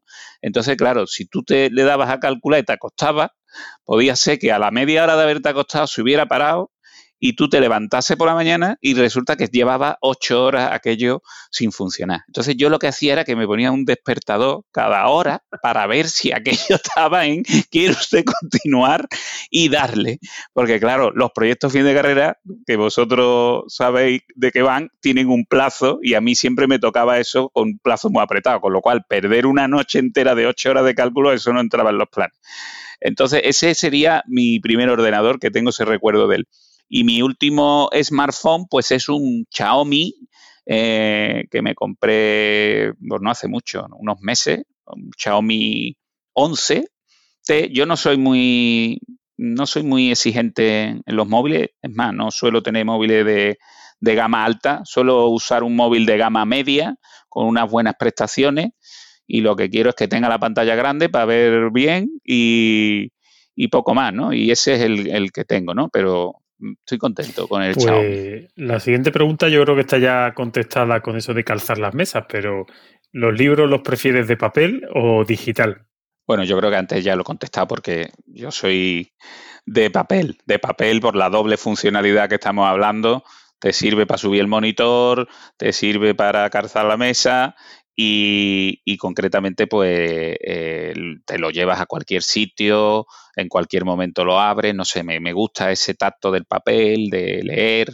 Lo que sí es verdad que la letra de mi libro es muy chica. Ahí me, marco, estoy de acuerdo contigo, las letras de los libros hay que hacerlas un poquito más grandes para esa lectura cómoda que, que yo me gusta, ¿no? Si te vas a la playa, tú imagínate en la playa con la arena, tal, no sé, no, no me apetece nada una cosa digital, una pantalla que crees que la vas a arañar. Prefiero un, libro de papel, seguro. Verás que, que, el libro se lee, que no queremos asustar a nadie. Lo que pasa es que yo, preparando el programa, claro, me puse el de Arquímedes a la izquierda y está a la derecha. Digo, ¿qué pasa aquí? ¿Que me tengo que acercar aquí más? Yo, fíjate tú que yo sabía que, como tuvimos ese problema de, de espacio, porque claro, el libro también eh, tiene su parte de estrés al final, ¿no? Todo tiene un día que tienes que terminarlo, aunque hay un cierto margen para escribir el libro, pero cuando llega al final, claro, hay que terminar y eso tiene que entrar en la imprenta y tú no puedes decir dame una semana más, porque la imprenta tiene su secuencia, ¿no? Y efectivamente yo veía que no acababa el libro que, y que me habían dicho ya que empezaban a maquetar y que ya había agotado las hojas que había previstas para el libro, ¿no? Entonces, los libros tienen una modulación de hojas en función de los pliegos y van de, de 16 en 16. Entonces eran 416 o pasábamos ya al siguiente escalón y ya, claro, ya superado ese escalón, la única posibilidad que había, porque los manuales tan imprescindibles tienen un límite de páginas para entrar dentro del rango de precios que ellos tienen, pues la única opción era bajar el tamaño, el tamaño de la letra. Y claro, como yo el libro no lo veo en papel hasta que no está publicado, tampoco era consciente de, esto. Y hoy me ha llamado mucho la atención tu comentario porque no había caído yo en eso y es verdad que está, Está pequeñito, pero se lee, pero se lee, ¿eh? que no, no vayáis a pensar. Se iba a decir, eso es que no te lo has leído. efectivamente, yo reconozco que ya en papel no lo he leído. Muy bien, bueno, pues ese libro físico, vamos a decir que sea una novelita, algo un poquito más ligero. Eh, ¿Te lo llevarías a la playa, a la montaña a cualquier otro sitio, ¿qué sitio favorito te llevarías ese libro? Yo soy de montaña. Yo la playa no me ha gustado nunca. Yo como soy de interior, como, como tú, Javier, no me he criado en el mar y entonces mm, pues no tengo ese vínculo que tiene mucha gente con el mar, ¿no? Los que han nacido en provincias costeras o en las Canarias o en las Baleares y el mar es su vida, pues yo mi mar, como no lo he vivido, además yo eh, iba, eh, mi padre eh, era de Cuenca, de un pueblecito pequeño de, la provincia de Cuenca, se llama Mira, y, yo me iba casi todos los veranos, me iba al pueblo de mi padre y de hecho tengo pues mucho cariño ¿no? a, esa, a ese pueblo por, porque he vivido mucha infancia en vacaciones, en verano, en navidades, íbamos allí a ver a mi, a mi abuela, a mis primos, en fin, nos reuníamos allí y, tengo especial cariño a ese pueblo, que no es que sea especialmente montañoso, pero desde luego es de interior, como podéis comprender, y, sería un sitio que, me iría allí con, un libro a leer. Bueno, pues supongo que no irás solo a leer, ¿no? Irás también a, a comer alguna cosilla, ¿no? Entonces, ¿cuál es esa comida con la que te chupan los dedos? Y también importante, si eres tú el que hace esa comida, ¿O eres más de mesa, mantel y que venga la comida? Yo soy claramente de mesa y mantel, o sea, yo de cocinar. Eh, de hecho, yo veía eh, Masterchef, cuando salió Masterchef, la primera edición de Masterchef, me encantó. Yo estaba todos los días viendo la tele con el Masterchef emocionado y mi mujer flipaba porque decía, si tú no sabes cocinar nada y, no te gusta entrar a la cocina, ¿qué, qué, interés le ve al Masterchef? Pues no lo sé, pues me gustaba a mí ver cómo se hace, pero no me ha provocado ver varias ediciones de Masterchef, entrar en la cocina a cocinar. Por lo tanto, yo me gusta ir a los sitios que me lo ponen por delante, por supuesto. Y luego no soy muy exquisito a la hora de tener un plato favorito y, y si te digo la verdad, el huevo frito con patata, que será una cosa muy, muy normalita, a mí me fascina. Y si le pone algo de complemento al huevo frito con patata, yo le pondría una pechuguita de pollo Villaroy, por ejemplo, que es un plato que suelo pedir aquí en, en el VIPS en Sevilla, que voy mucho con mi familia, y yo me pido el platito ese de pechuga de pollo Villaroy que viene con su huevo frito, sus patatas y un poquito de ensalada. eso está, está bien. Pues mira, precisamente de huevo y patata y a lo mejor otras cosas para la siguiente pregunta, ¿no? Porque tú eres... Ahí vamos, ahí, vamos. Aquí va, el cisma. ¿Eres de la tortilla con o sin cebolla? No voy a omitir calificativo de cuál puede ser mejor o peor para no condicionar la respuesta. Yo soy de tortilla de patata sin cebolla. ¿Ves? Dos seguidos. Ahora, Espérate ni que la remontada no le haces ascos a nada. Exacto, es lo que te quiero decir. O sea que si, si ya a mí antes, yo, si yo sí tenía cebolla, no la probaba. Las cosas como son. Si yo voy al supermercado, la que viene del supermercado de estas que tú dices, hoy me voy a traer una tortillita de estas hecha tal, la que viene a mi casa, si la compro yo, es sin cebolla, eso 100% seguro. Ahora, ya no soy tan delicado como antes. Es decir, oye, no hay otra, y hay con cebolla. ¿No será pues que a lo mejor está perdiendo la vista y no ves bien si la etiqueta pone cebolla o sin cebolla? ¿Qué estás diciendo tú con la precisión? Sí, puede ser también. también me acerco a verlo. Es decir, que, en un momento dado me, comería una tortilla con cebolla, pero no, no mucho trozo. un trozo pequeñito si tengo mucha hambre. Vale, vale, vale. Y bueno, si tiene mucho hambre y está un poco eh, entretenido, ¿qué tendrías? ¿Una película favorita para acompañar esa tortilla? ¿Un libro? ¿Una canción? Algo así que sea significativo para ti. A mí me gustan mucho las películas. Soy poco de, leer eh, novela o libro de entretenimiento porque la verdad que tengo poco tiempo y el libro es como más individual, ¿no? Ver una película, pues lo puedes ver con la familia, con, mi mujer, con mis hijos, y me gusta ver películas. Si tuviera que decirte una película favorita, te diría que hay dos películas que me gustan mucho y que las he visto más de una vez, ¿no? Para decir que una película favorita es porque la has visto más de una vez. Independientemente de que tengo actores eh, favoritos, ¿no? Pero película favorita yo diría que Gladiator, o 300, por ejemplo. Son dos películas que me, gustan mucho y las he visto más de una vez, pero mi actor favorito es Tom Cruise. O sea, me encantan todas las películas de Tom Cruise. Hace poco vi el Top Gun, este me encantó con el tío con el avión y con la edad que tiene y el tío con el pecho que tiene ahí, que está el tío cuadrado. Yo me, encanta el, el, Tom Cruise, ¿no? Y pocas cosas hay que molen más que Tom Cruise corriendo. Exacto, exacto, ese estilazo. Corre de una forma que. Ese estilazo corriendo. Y, que, está rodando la, próxima de Misión Imposible, el tío, con 60 años. ¿eh? está haciendo las dos a la vez. Soy fan, soy fan total de, Tom Cruise. Y, eh, pero tengo que decir que, aunque no soy mucho de leer, tengo un libro eh, que recomiendo y que, y que además me, me encanta, que es eh, un libro que escribió un íntimo amigo mío, que no es eh, escritor, sino todo lo contrario, se dedica al sector de la construcción y escribió un libro de templarios que se llama eh, Templarios, Luces y Sombras. está escrito por, Juan Carlos Ferrero, que es este amigo que ya digo, lo conocí en una obra y curiosamente, pues encontré a una persona muy culta y que le gustaba escribir y, yo le animé de hecho a que lo publicara. Está publicado por una editorial pequeña que se llama eh, Entre líneas y creo que se puede comprar en, todavía por internet en la Casa del Libro y os lo recomiendo porque es un libro que está muy entretenido y, y que es creo que un escritor de estos aficionados que, nunca a lo mejor ese libro llegará a ser un superventa, pues ya tiene unos años que lo publicó, pero es un libro que, yo creo que a cualquiera, por si tenéis que hacer un regalo, creo que es un libro muy interesante. Juan Carlos Ferrero, como el extenista. Efectivamente, efectivamente, como el extenista. Y, no sé si me habías preguntado si había algo más que, me guste. Yo te daba a elegir eh, entre película, libro, todo, ¿no? Un poquito todo. lo que tú quieras. Sí, he hecho ya, pero, porque como yo he escuchado el test este más de una vez, pues sé lo que vais a preguntar, como es lógico. Entonces, pues sí, ¿no?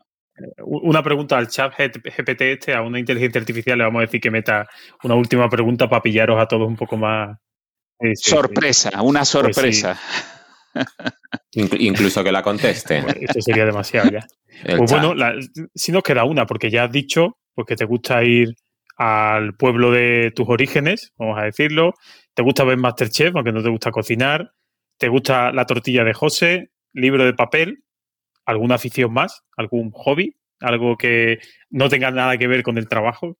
Por supuesto, no tiene nada que ver con el trabajo. Y yo soy muy aficionado y siempre he sido motero. O sea, yo soy de motos. La afición a las motos la tengo desde muy pequeño. No sé por qué, porque no es una cosa tradición de mi familia. Es verdad que, precisamente en el pueblo este de que os hablaba de mi, de mi padre, eh, yo recuerdo de pequeño la Bultaco y las Montesa, esa de motocross. Eh, haciendo allí ruido la 360 y eso era impresionante verlo y a mí yo creo que aquello me impactó y me generó ese interés por las motos porque otra explicación no tiene porque ya te digo que nadie en mi familia eh, directa ni mi hermano mi hermano le gustaban las motos y y tuvo una, una mobilete, no sé si acordáis de la mobilete, que eso era un ciclomotor que tenía pedal y tal, y esa fue la primera que yo manejé allí por, por Carmona, por la, parcela que tenía mi padre. Y entonces las motos me encantan. Luego me encantan los coches también, el tema del motor es algo que me, atrae, ¿no? Pero a nivel de, que yo haga, practique, porque ya no estoy yo para ir a moto hace eh, muchas excursiones, no, no lo suelo hacer, ni tengo tampoco mucho tiempo para eso. Me gusta mucho el tenis. Y por cierto, soy muy fan también de, por supuesto, de nuestro querido eh, Rafa Nadal, que eso es patrimonio de la humanidad y que, por cierto, ayer lo pasó mal el hombre en el Open de Australia, no sé si os habéis enterado, se lesionó, perdió, ha tenido que abandonar. Otra vez, en fin. Otra vez. Muy mal, pero bueno. 3 de 3. el tenis me gusta mucho. Que con lo que nos ha dado ya, ha cumplido el hombre. Dice, cuando yo montaba con mi SV, se decía que montar en moto es de lo más divertido que se puede hacer vestido. Exacto. Pues sí, yo, yo todavía lo practico, pero ya te digo, poco, poco recorrido, nada de grandes distancias. Me he vuelto cómodo, me voy en el coche. Cuando hay que hacer grandes distancias, lo tengo claro, el coche.